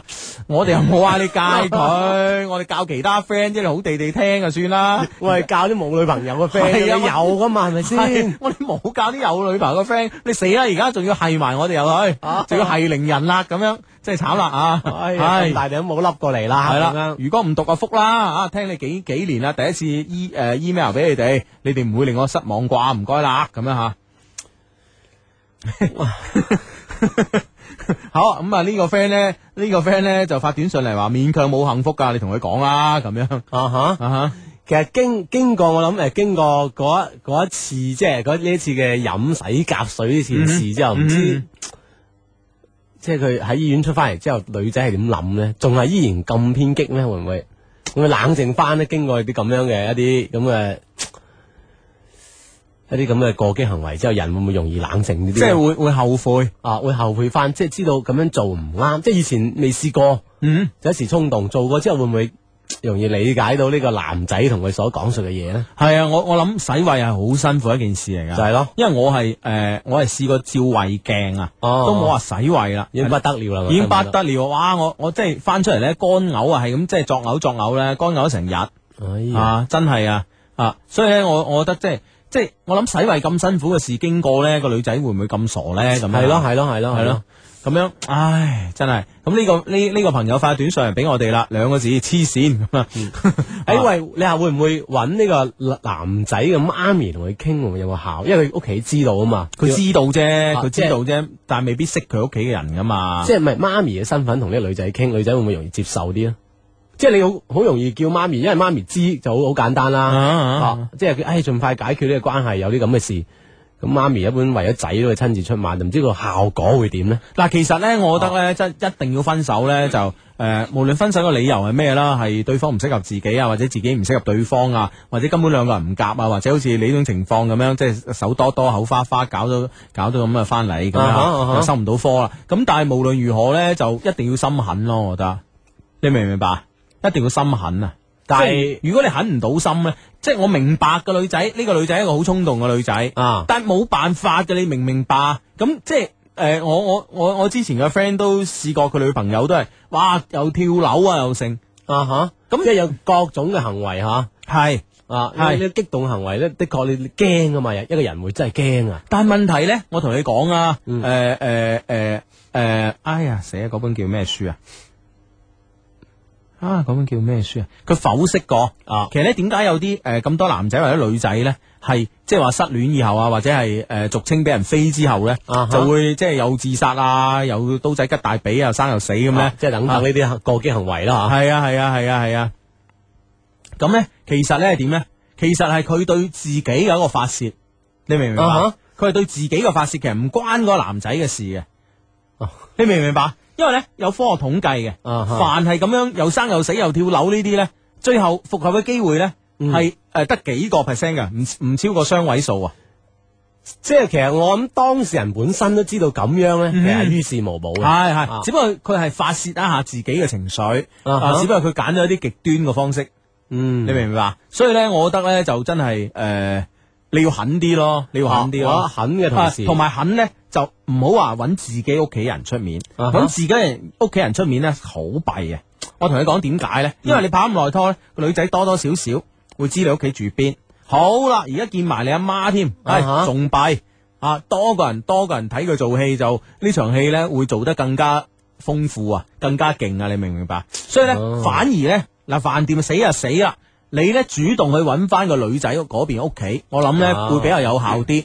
唉，認錯啦，點都好啦，反正咧嗱，我反正我係我係錯咗，唔好意思，或者話唔好話錯啦，唉我哋真係唔夾嘅，諸如此類。嗯跟住咧，如果個就同埋講埋俾佢對方屋企人知，佢個女曾經我之前同佢講佢做過啲咁激嘅行為，即係多啲人睇住佢啊，啊因為畢竟你唔係同佢住噶嘛。即係用對方嘅家長或者屋企人咧，會係咯即係看翻住佢，係或者可以誒即係安誒撫慰翻係佢，係係係，啊你明俾白到俾到佢自己應有嘅家庭温暖係嘅咧。唔係呢樣嘢真係噶，雖然雖然係雖然係佢為自己而發泄嘅一啲行為，但係咧，萬一真係有個三長褲短咧，咁你真係啊你即係對屋企影響到幾大嘅。係啊，對所有人影響都壞冇錯。啊，包括你嗰壇生意都冇埋，我相 信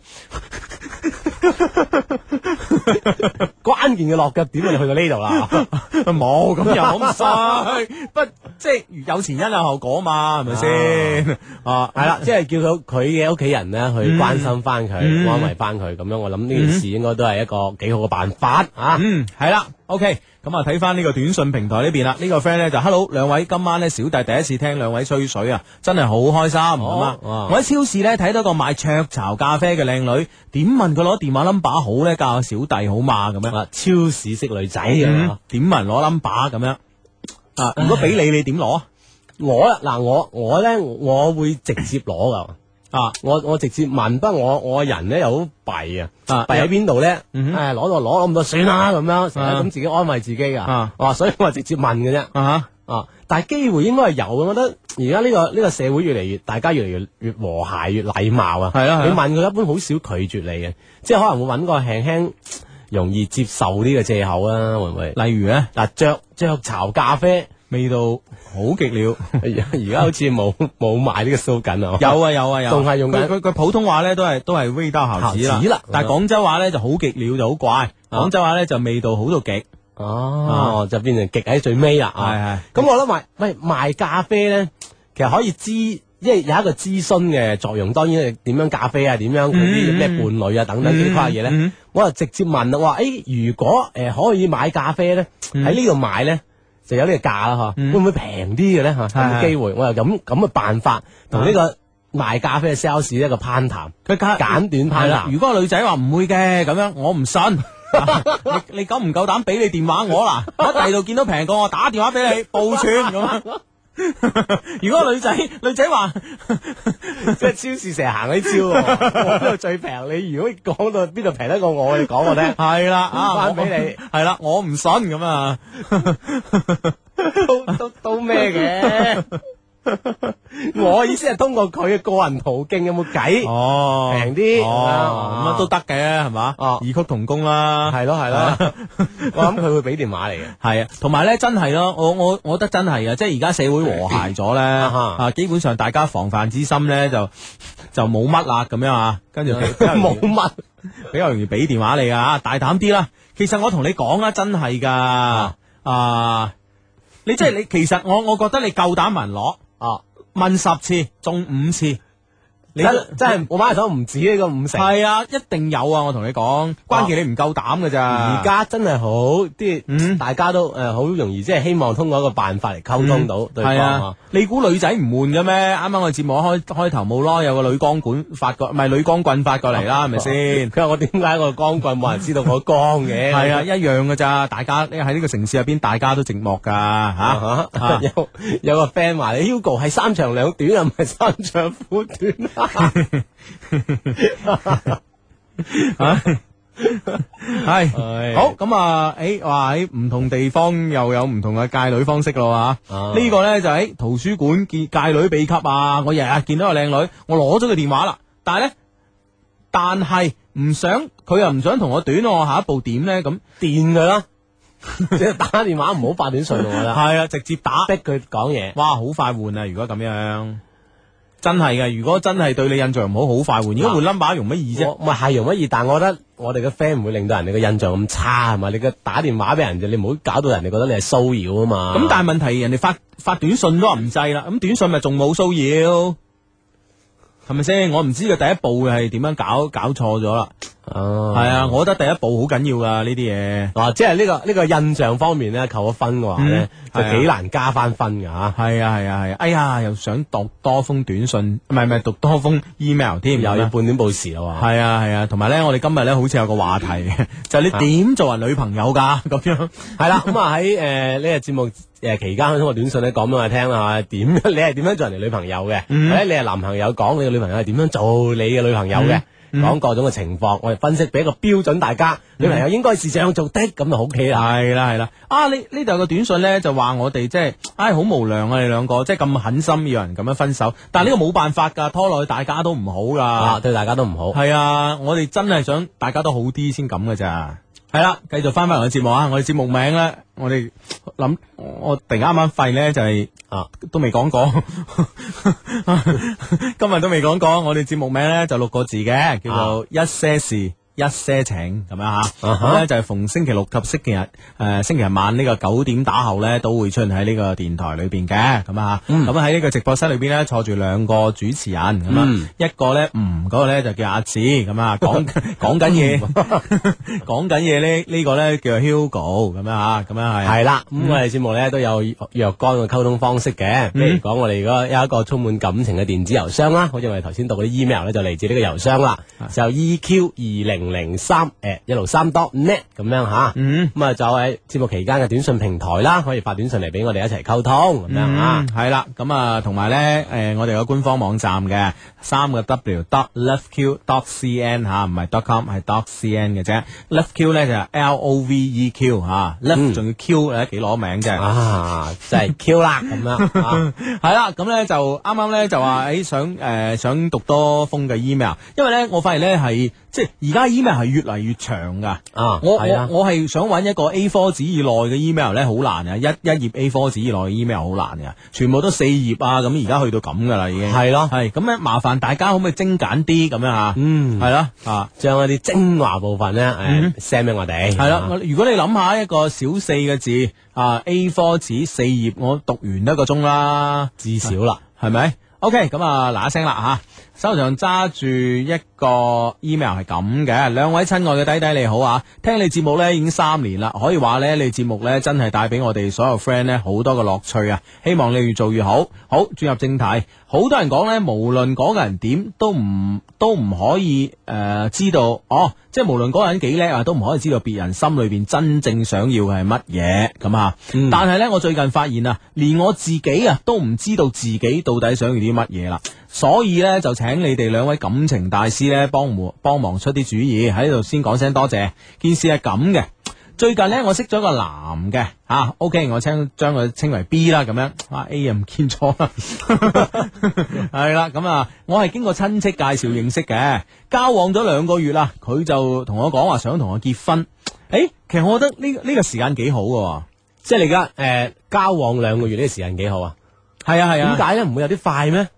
唔會唔會唔會唔會，唔會啊，係啊，我我反而覺得拍得拖耐呢，結婚嘅成數越嚟越低。係嘛？係啊越了解就要分手啦。系，但當然唔係話越快越好，唔係話呢一秒識下一秒結婚 嗰啲，即係當然唔係咁樣。咁啊但我覺得即係诶，而、家以現代人嘅呢、個个诶沟、通嘅方式咧，啊兩個月乜都做晒啦，係咪先？诶，唔係咩都知道晒啊，啊唔係，即係咩都知道晒 啦，咁啊樣咁有啲嘢做咗先知噶嘛，係咪先？咁啊，追根到底都係知道 咗，係咪先？哦係唔係為做係為知？係啊，哇，幾大條道理啊！以後講哇，真係唔不得了啊！ 有冇搞錯啊你？唉，係真係，咁啊，得個知字好緊要啊！咁系啊，等我死過明白，得個支 持。唉，啊我當時呢就諗，唉，自己呢都唔係咁想太早結婚啫，所以呢就同佢講，我唔想咁快結婚喎、嗯如果結婚嘅話呢，最起碼都要過多兩年啦。佢當時呢就話佢哦願意等咁樣吓，哈哦兩年啊等啊等啦咁樣。咁我諗呢句話呢言不由衷啦，係啦，即係話，係咪哎先呀，真係即係俾人拒絕咗之後咧嗯，啊等一等啦咁樣。系咯系咯系咯啊，咁你基多本少有啲諗法，我覺得。肯定，因為因为如果佢係真係可以接受到诶两、年之後再結婚嘅，咁佢都無謂咁早同佢提出啦，係咪先？冇錯吓、其實呢，我喺呢個之前啊，喺呢個人之前呢，另外呢，仲有一個男朋友嘅。哇！你而家啲女仔啊，點做人女朋友？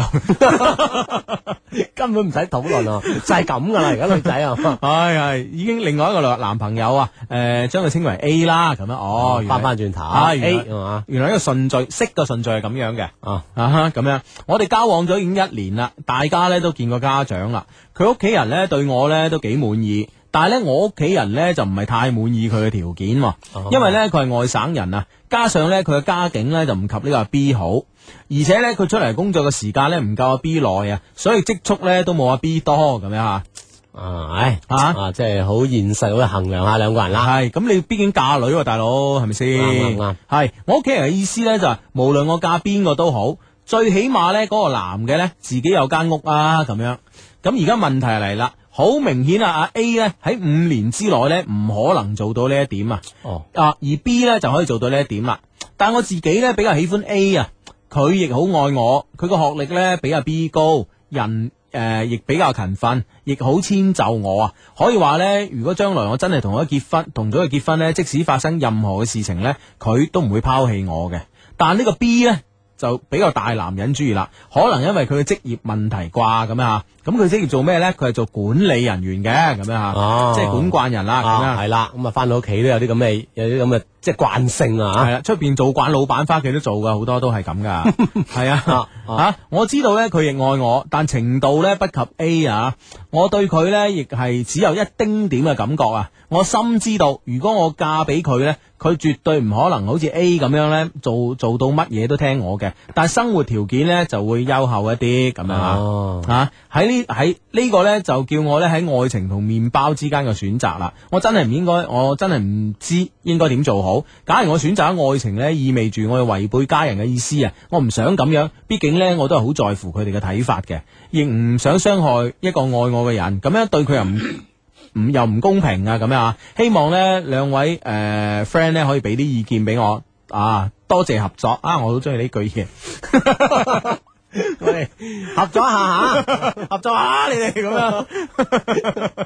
喂，我我覺得呢呢件事嘅結局啊，我哋即係我哋嗯一一齊即係去去去去預測一下啦。我係相信都都係喺同 A 嘅種種不捨之下咧嗯，就同咗 B 啊。嗯啊，即係啊，真係好心情好唔開心啊，嗯好不捨啊，咁之下咧就最尾都係同個 B 咁樣，同 A 嘅心情咧就係不捨，但係事實選擇係落喺 B 身上唔。係，我覺得咧，即係如果吓，如果你真係話有兩年之後再結婚嘅呢個念頭嘅話咧，啊我覺得你基本上你又唔好睇死一個人，即係因為因為畢竟呢個 A 嘅學學歷啊，學歷哦又夠高，亦又係勤奮，又話人哋五年買唔到間屋咁樣。係啦我覺得又係太嚇。我覺得如果你係即係純粹係以一間屋嘅嚟衡量一個人是否成功嘅標準嗯呢，我覺得我覺得呢有有點而那個，但係説話講翻嚟啦，而家喺廣州咁嘅， 即係好似啱啱個作文題目咁樣，呢呢個呢個啊哦生存嘅質量，生存質量，如果真係冇套屋嘅話呢，又似乎呢又係有點而那個。 即係這個加那個之 後咧，係就被逼你要選擇啦。係嗱，短信平台上有咁樣啊，佢話咦 A 咁勤奮，潛力股嚟嘅喎，目光長遠啲好，咁啊對啲女仔講嘅。嗯嗯啊，另一個就唉錢作怪啊，真係咁樣啊啊啊啊！诶，嗱、所以咧，我我觉得咧，你要我哋幫你哋做呢個選擇，嘅僅僅提供啲咁嘅诶呢個條件咧，我覺得係唔足夠啊！我覺得係絕對唔足夠嗯啊！啊，其實咧，我哋又未未見過 A，又未見過 B，我哋冇可能啊同你代答，哎 A 好定 B 好啊？畢竟係你一生人嘅事喎、係係咪先？咁但但係咧，诶唔好忘記，我哋诶、呃如果冇記錯，上個禮拜咧，定或者係前兩個禮拜咧，我哋诶、呃都提出咗提咗一個。一個一個一個诶、呃、觀點出嚟係嘛啊，一個觀點出嚟就係咧，你有兩個人啊，嗯俾你揀嘅時候，就其實證明咧，你兩個你都唔係百分之一百投入去愛佢。如果唔係咧，你唔會即係唔會有你唔會有時間或者去選擇，唔會有時間同埋心思去做係另外一個選擇啊。啊哈所以證明你其實兩個咧，你都唔係，都你你份感情咧都唔係完全落晒搭嘅。啊，你明唔明白？角落咗啲咁 样吓。系啦系啦系啦系啦，咁样咁呢个时候咧就好好容易行错路、差错步啦。哦，咁啊，不妨你就退一步，系睇真啲。睇真啲，睇真啊啲，真系睇真啲。橫掂你又唔急住結婚系啊，你系两年之后噶，系咪先？啊，系咪啊？咁而家你你话诶诶，坦白講，呢、個 A 又係喺屋企又做慣老細噶啦，咁樣你接唔接受得到先？係咪先？係，但係 OK 啦，又換翻轉或者係 B，B 係乜都聽晒你嘅，但係如果一個乜都聽晒诶太太说話嘅诶嘅男人咧吓，男人係啦咁會唔會係主見方面係欠缺一啲咧？咁樣啊哈，你明唔明白？咁啊係啦，退一步咧望一望兩年後吓，或者兩三年後佢哋各自嘅程度咧，我相信咧就更加容易，更加利於你嘅一個選擇一個抉擇啦。係啦，係啦，係啦，係啦，好唔好啊？係 啦，好嘛啊，好，好作啲吓。啊，真係，诶，啱啱就係男仔啊，為一盤生意，嗯而家係女仔為間屋咁啊。系嘛，都係都係有所求嘅，啊唔咪有所求，咁有間屋都係生活嘅 啊吓，呢個質素保證嘅條件之一啦。啊基本要求啦，咦啊咦啊咦啊！ 即係咩叫咦我我就係呢啲啊。基本要求。啊喂喂喂，我哋入入正題咯，係啊係啊，你入點今晚嘅主題啊，你點點做做人人女女朋朋友友？ 哇，講呢度都都都幾痛快，你話講係啊？喂，我我我我想诶，我想知咧，聽緊我哋心機嘅 friend 咧，啊诶诶，即係你上一次啊，同你女朋友講呢句说話，或者诶未講出口，或者心裏边已好啊經想講噶係啦，啦，心裏边好有慾望講呢句说話咧，係到底係咩原因啊咧？即係咩情咩景之下啊，係係係，哦啊講咁啊咁啊可以通過短信咧講俾我哋知嘅，嗯咁誒呢？呢個呢個 friend 咧就係話，佢話你哋話誒啲女仔係咁噶，誒啲女仔解釋你解釋咧又話你掩飾，唔解釋又話你唔解釋，點做人女朋友㗎？ 即係呢啲情景就要咁樣嚟話女 仔啦。哎呀，你想我點啊？系啊，你我解釋你話掩飾啊，你一句啊解釋即係掩飾，好啦，唔解釋你就話又唔解釋啊，哦你呢啲都唔解釋啊咁樣哦啊，係咁啊，你點你做啊女朋友啊？咁樣點做人女朋友㗎？係喎，係哦喎，係喎，係喎咁樣嘅係原來，咁其其實你心裏邊有冇有冇誒，即係個女朋友嘅標準啊。唔係唔 係，你你你心目中有冇話某一個時間係呢呢句呢句説 話噴誒脫口而出脫口而出或或者喺心裏邊噴湧緊出嚟咧？即係嗱，我我我一下子未諗到咩太具體嘅事啊。啊！假如要佢做一件事啊，我我咁諗下，對方真係係唔係話因為其他好咩原因而冇做到咧？可能呢句話真係會有咁樣講，因為其他人係替代唔到佢做呢樣嘢嘅，一定嗯嗯要啊。當然其他人替代得到，你又唔可以咁樣話佢，係咪先嗯啊哈啊？咁樣可能會有呢種有呢個語句嘅出現咯，會唔會？嗯嗯嗯，啊即係譬如咧。我又未冇諗到太實嘅例即係子，呢呢樣嘢係你嘅意思咧，就係呢樣嘢咧係得女朋友可以幫你做嘅啫。係啦，吓，但係佢唔做哦，佢即係其實可以咁做你又得話到佢哦啊，你又話佢，佢可以做得到嘅，你又話佢，哦，你即係點做人女朋友佢啊？可以做得到又冇做啊，冇做咯，係啊，你係又啦話佢啦，點做人女朋友㗎咁 樣？係咯，我覺啊得應該係咁嘅情景下容易講咯。你知唔知我第一樣嘢諗到咩？諗咩？ 你個壞人，喂，我我未講。嗱，你諗咩？你講。唉，好啊！呢度有個 friend，呢度有個 friend 發短信嚟啦，啊就我有三間屋㗎，唉，可惜依家仲未有女朋友啊，咁樣啊啊咁樣啊，係咪呢個圈子嘅問題咧？我覺得你嗰啲诶，基本上嘅條件都 OK 晒㗎咯喎，係啦啊 你我我圈子我可能識得到，你識嘅圈子啲個個有十間八間， 係啊，你我以為你三間，係你冇去，你冇黐埋我呢度啊，知唔知啊？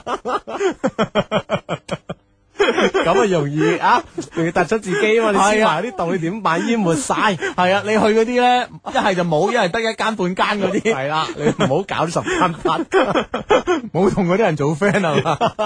即係即係簡單嚟講一句説話就冇同同你有錢啲人做 friend 係 嘛？咁又唔可以咁唔可以咁講， 講啊，唉啊，總之係冇冇冇冇咩啦，唔好誒即係淹沒咗自己啦啊係啦係啦係啦係啦啊嚇咁樣啊！我咧我諗過，即係誒誒，唔係我諗我係講過你點做人女朋友啊嚇。哦，係誒，即係你你記唔記得係當時係咩情景啊？誒、我當時好似係即係誒誒，呃唔、係即係當時好似係係對方誒喺、外人面前窒我咯。啊，啊，咁誒、呃我啊當時冇發作，咁樣翻轉頭嚟啊講呢句説話啦，哦，啊即係當有外人嘅情況下，啊哦，誒，其實都係都係喎，嚇係啊係啊係啊係啊嗯，哼所以所以就我我應該係講過呢句説話咯。咁呢個 friend 咧就係、咩咩話？诶，冇搞到冇晒私人時間，冇晒自由，好鬱悶啊！咁樣、哦就會講你點做人女朋友噶啦，咁啊。哦，即系女朋友要俾多啲私人時間 你，俾多啲自由你， 誒有啲矛盾啊。係係 呢個 friend 啊，輕輕有啲串啦，佢話冇諗過講噃，我身邊啲女仔個個都咁正嘅，嗯哇，即係個個都咁好啊，意思係，嗯即係冇機會俾你講呢句話，係咪啊？哦，咁咁啊樣真嘅。係恭喜你啦吓、吓！好咁啊！呢個 friend 咧就話咧，我啊我從來冇講過呢句嘢，因為咧我往往咧即係佢哋一有啲咩做得唔啱啊，我就直頭同佢講，你唔識做就不如唔好做啦。唔係關鍵係呢，係唔識做呢件事咧，唔識做女朋友，唔識做女朋友啦，梗係。哦，即係你唔識做女朋友就唔好做啦。，係係係啊！即係唔即係我哋通常即係我我哋譬如話你點做人女朋友㗎咁呢句咧都係話即係希望佢下次識做啦咁樣，係你明咯唔明係咯白啊啊！但呢個唔係，你唔識做唔好做咁 哇，真係巴閉喎！啊！啊真係勁喎，真真係，係我哋都有啲咁巴閉嘅 friend 嘅。好啦，咁啊，诶诶诶，誒呢個 friend 咧就話咧，诶。诶，呢、個哦呢、個 friend 係鬥有錢嘅，啊啱啱嗰個，啱嗰個有三間屋，啊呢、個珠海嘅 friend 勁啦，佢話有屋有鬼用啊，我有六塊地啊，哇都冇女朋友啊， 原來有咁多鑽石王老五 嘅，係啊 啊所有女仔啊，開心晒 啦！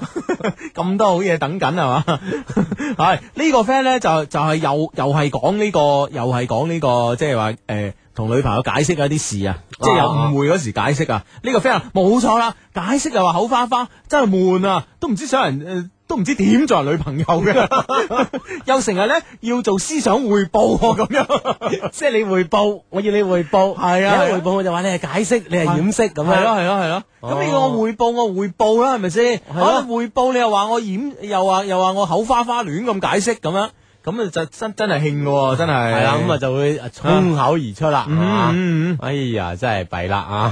唉，冇錯，唉呢呢呢，唉哇，全部都係呢樣嘢喎，即係解釋呢呢呢家嘢係嘛？係咯係咯，我覺得女仔係咪即係執住一啲男仔嘅一啲即係一啲痛腳或者係輕輕即係有啲誤會咧，係小題大做咧吓。嗱呢個 friend 係咁噶，啊呢個 friend 話解釋話掩飾，唔解釋話默認，又要呢樣兼嗰嗰樣，樣毫啊不留情面啊！唉，剝奪晒一切嘢，冇晒私人時間，點做人女朋友㗎？啊 即係嗱咁樣啦，啊你而家女仔如果你冇冇呢啲咁嘅缺點咧，你真係一個好好嘅女朋友。啊！我哋咁樣通過咁嘅解釋啊， 啊，哇其實女仔又有有有有冇有冇即係啊女仔係點睇啦吓？唔係，同埋诶，女仔你上一次聽呢句说話嗰時咧，係因為啲乜嘢咧？哦都可以通過呢個短信方式嚟發俾我哋噶，講係講呢個發信方式啊。诶，誒先撳阿拉伯數字九三，加上你哋同我哋傾偈嘅內容咧，發到廿 number。中國移動用戶發到零三六三九九三，中國聯通用戶發到八零八八九三，小靈通用戶發到一一八六零八八九三，咁就 OK 啦。喺呢呢度有個東莞嘅朋友發個短信嚟，啊同我哋嘅話題係冇乜關係，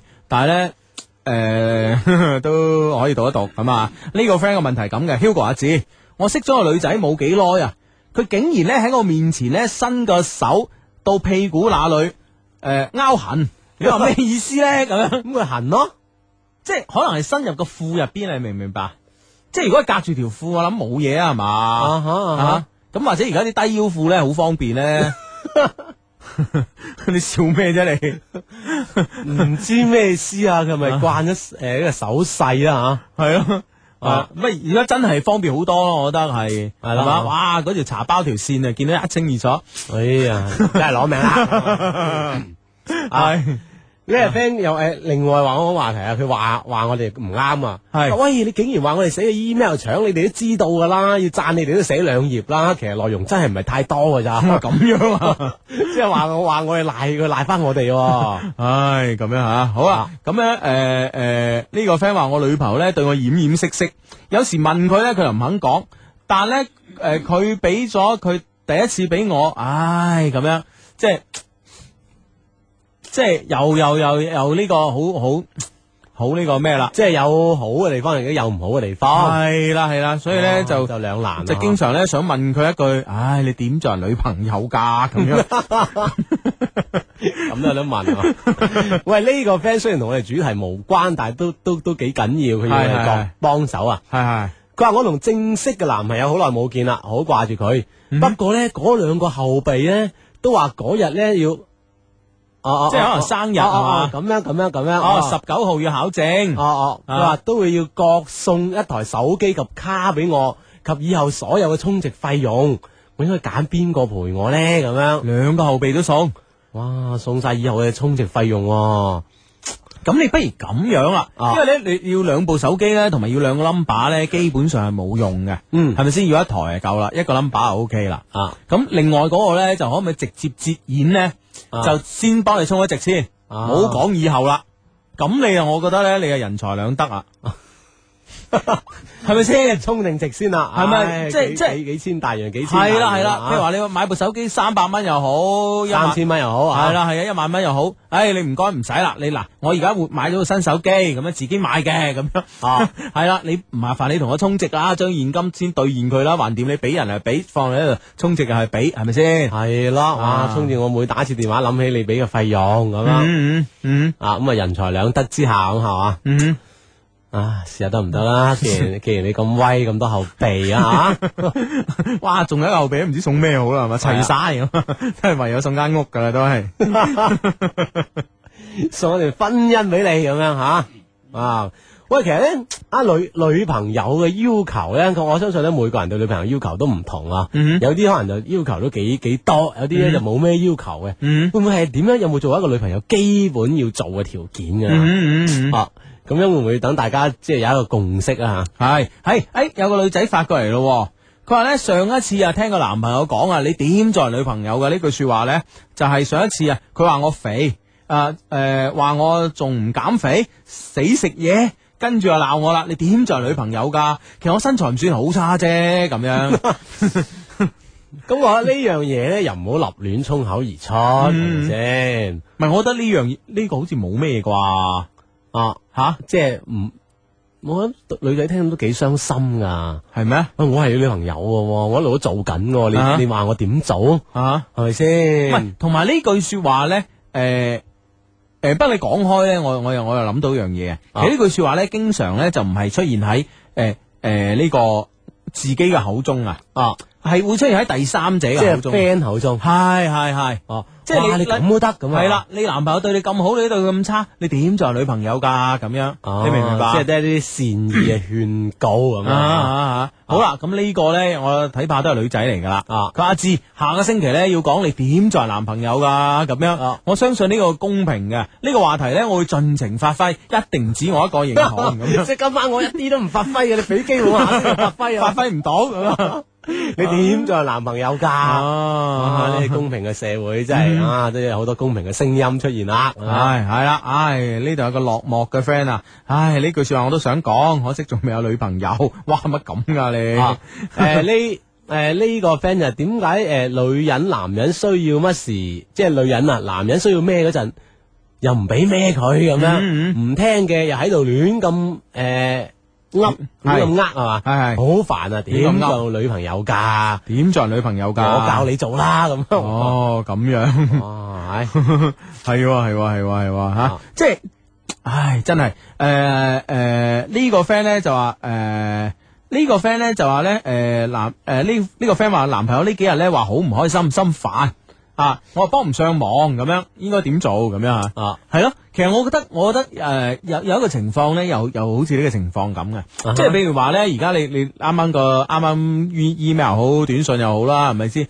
又要個男仔有嗯田，又要個男仔有地咁啊，係咪先？係咁你梗係做嘢㗎啦，係咪先？唔做啱啊嘢唔做嘢點揾食咧？咁你揾食啦，你你冷落咗佢啦，咁樣吓，咁佢又喺度嘈，啊你啊啊掛住揾食啊，係啦就唔嘈掛我。啊係啦，就唔理解。咁呢個時候咧，真係成日咧都都係想話你點做女朋友㗎咁樣，你明唔明白？我咁樣喺度搏緊命，你唔支持我咁樣。啊！喂，仲有一種又係都都啱喎。佢話我聽雙低節目，你都話我唔理，都話我唔理你，你點做人女朋友㗎？咁啊係 哇！呢條道理大啲啊， 大條道理啦啊！唉唉唉，咁樣啊，又啲女仔又好質疑啊，咁樣呢、個 friend 話今晚算點先，俾晒啲男仔吐苦水， 不如問下你點做男朋友噶啦，咁 樣咁會講嘅，會講嘅。放心放 心，啊哇！唉，真係俾人質疑喎，我哋啊啊啊！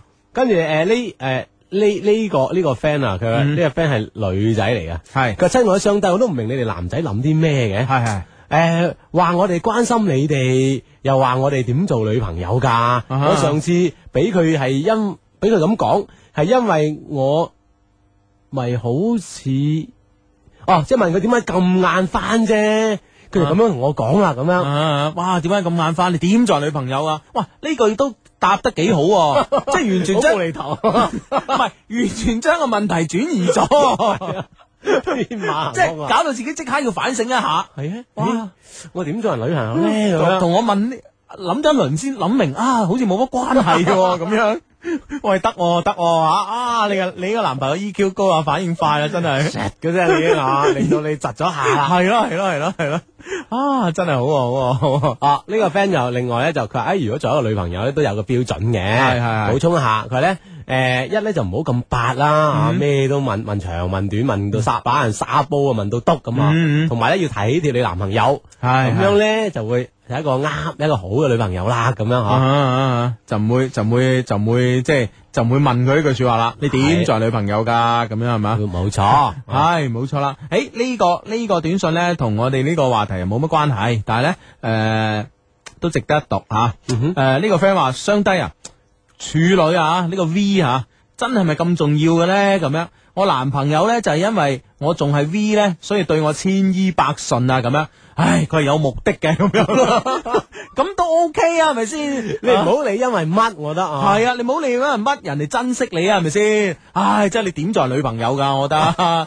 系咪先？人哋對你好啊，你又話有目的咁樣，因為乜都好，因為你有優點，你係有佢所欣賞、佢需要嘅優點，唔 OK 啦。即係男仔錫女朋友咧，一定係有目的噶啦，係咪先？個目的就錫你咯，啊係咪啊無啦先？啦，我唔識個第二個，係咪先？唉，冇錯啦。不過佢嘅意思咧，可能咧就話個男仔有目的咧，就想诶攞咗佢個 V，即即係呢個目的性太明顯啦，啊，咁你咪你咪忍住咯，唔俾佢落手啦，係咪先？結婚嗰日先啦，咁樣咁樣咯咯。。咁人哋 男仔最終目的都係娶咗你添，咁你唔通係話你有目的咩？係咪先？系啦，系啦，系啦，系啦。诶，呢個 friend 咧就係佛山嘅啊，呢個 friend 咧就已經忍唔住啦。點 啊？呢個 friend 話诶女仔嚟㗎，佢邊個話㗎？我夠我對我男朋友咁好咯，又咪一樣分手，都唔知啲男仔諗乜嘅，點做人男朋 友㗎？ 已經！忍唔住喺度講啊已經已經禮㗎咯，已經啊，啊，真真係係唔好急，唔好急吓，我哋下星期先講。 Music FM 也就在你身边，给你的总是好感觉。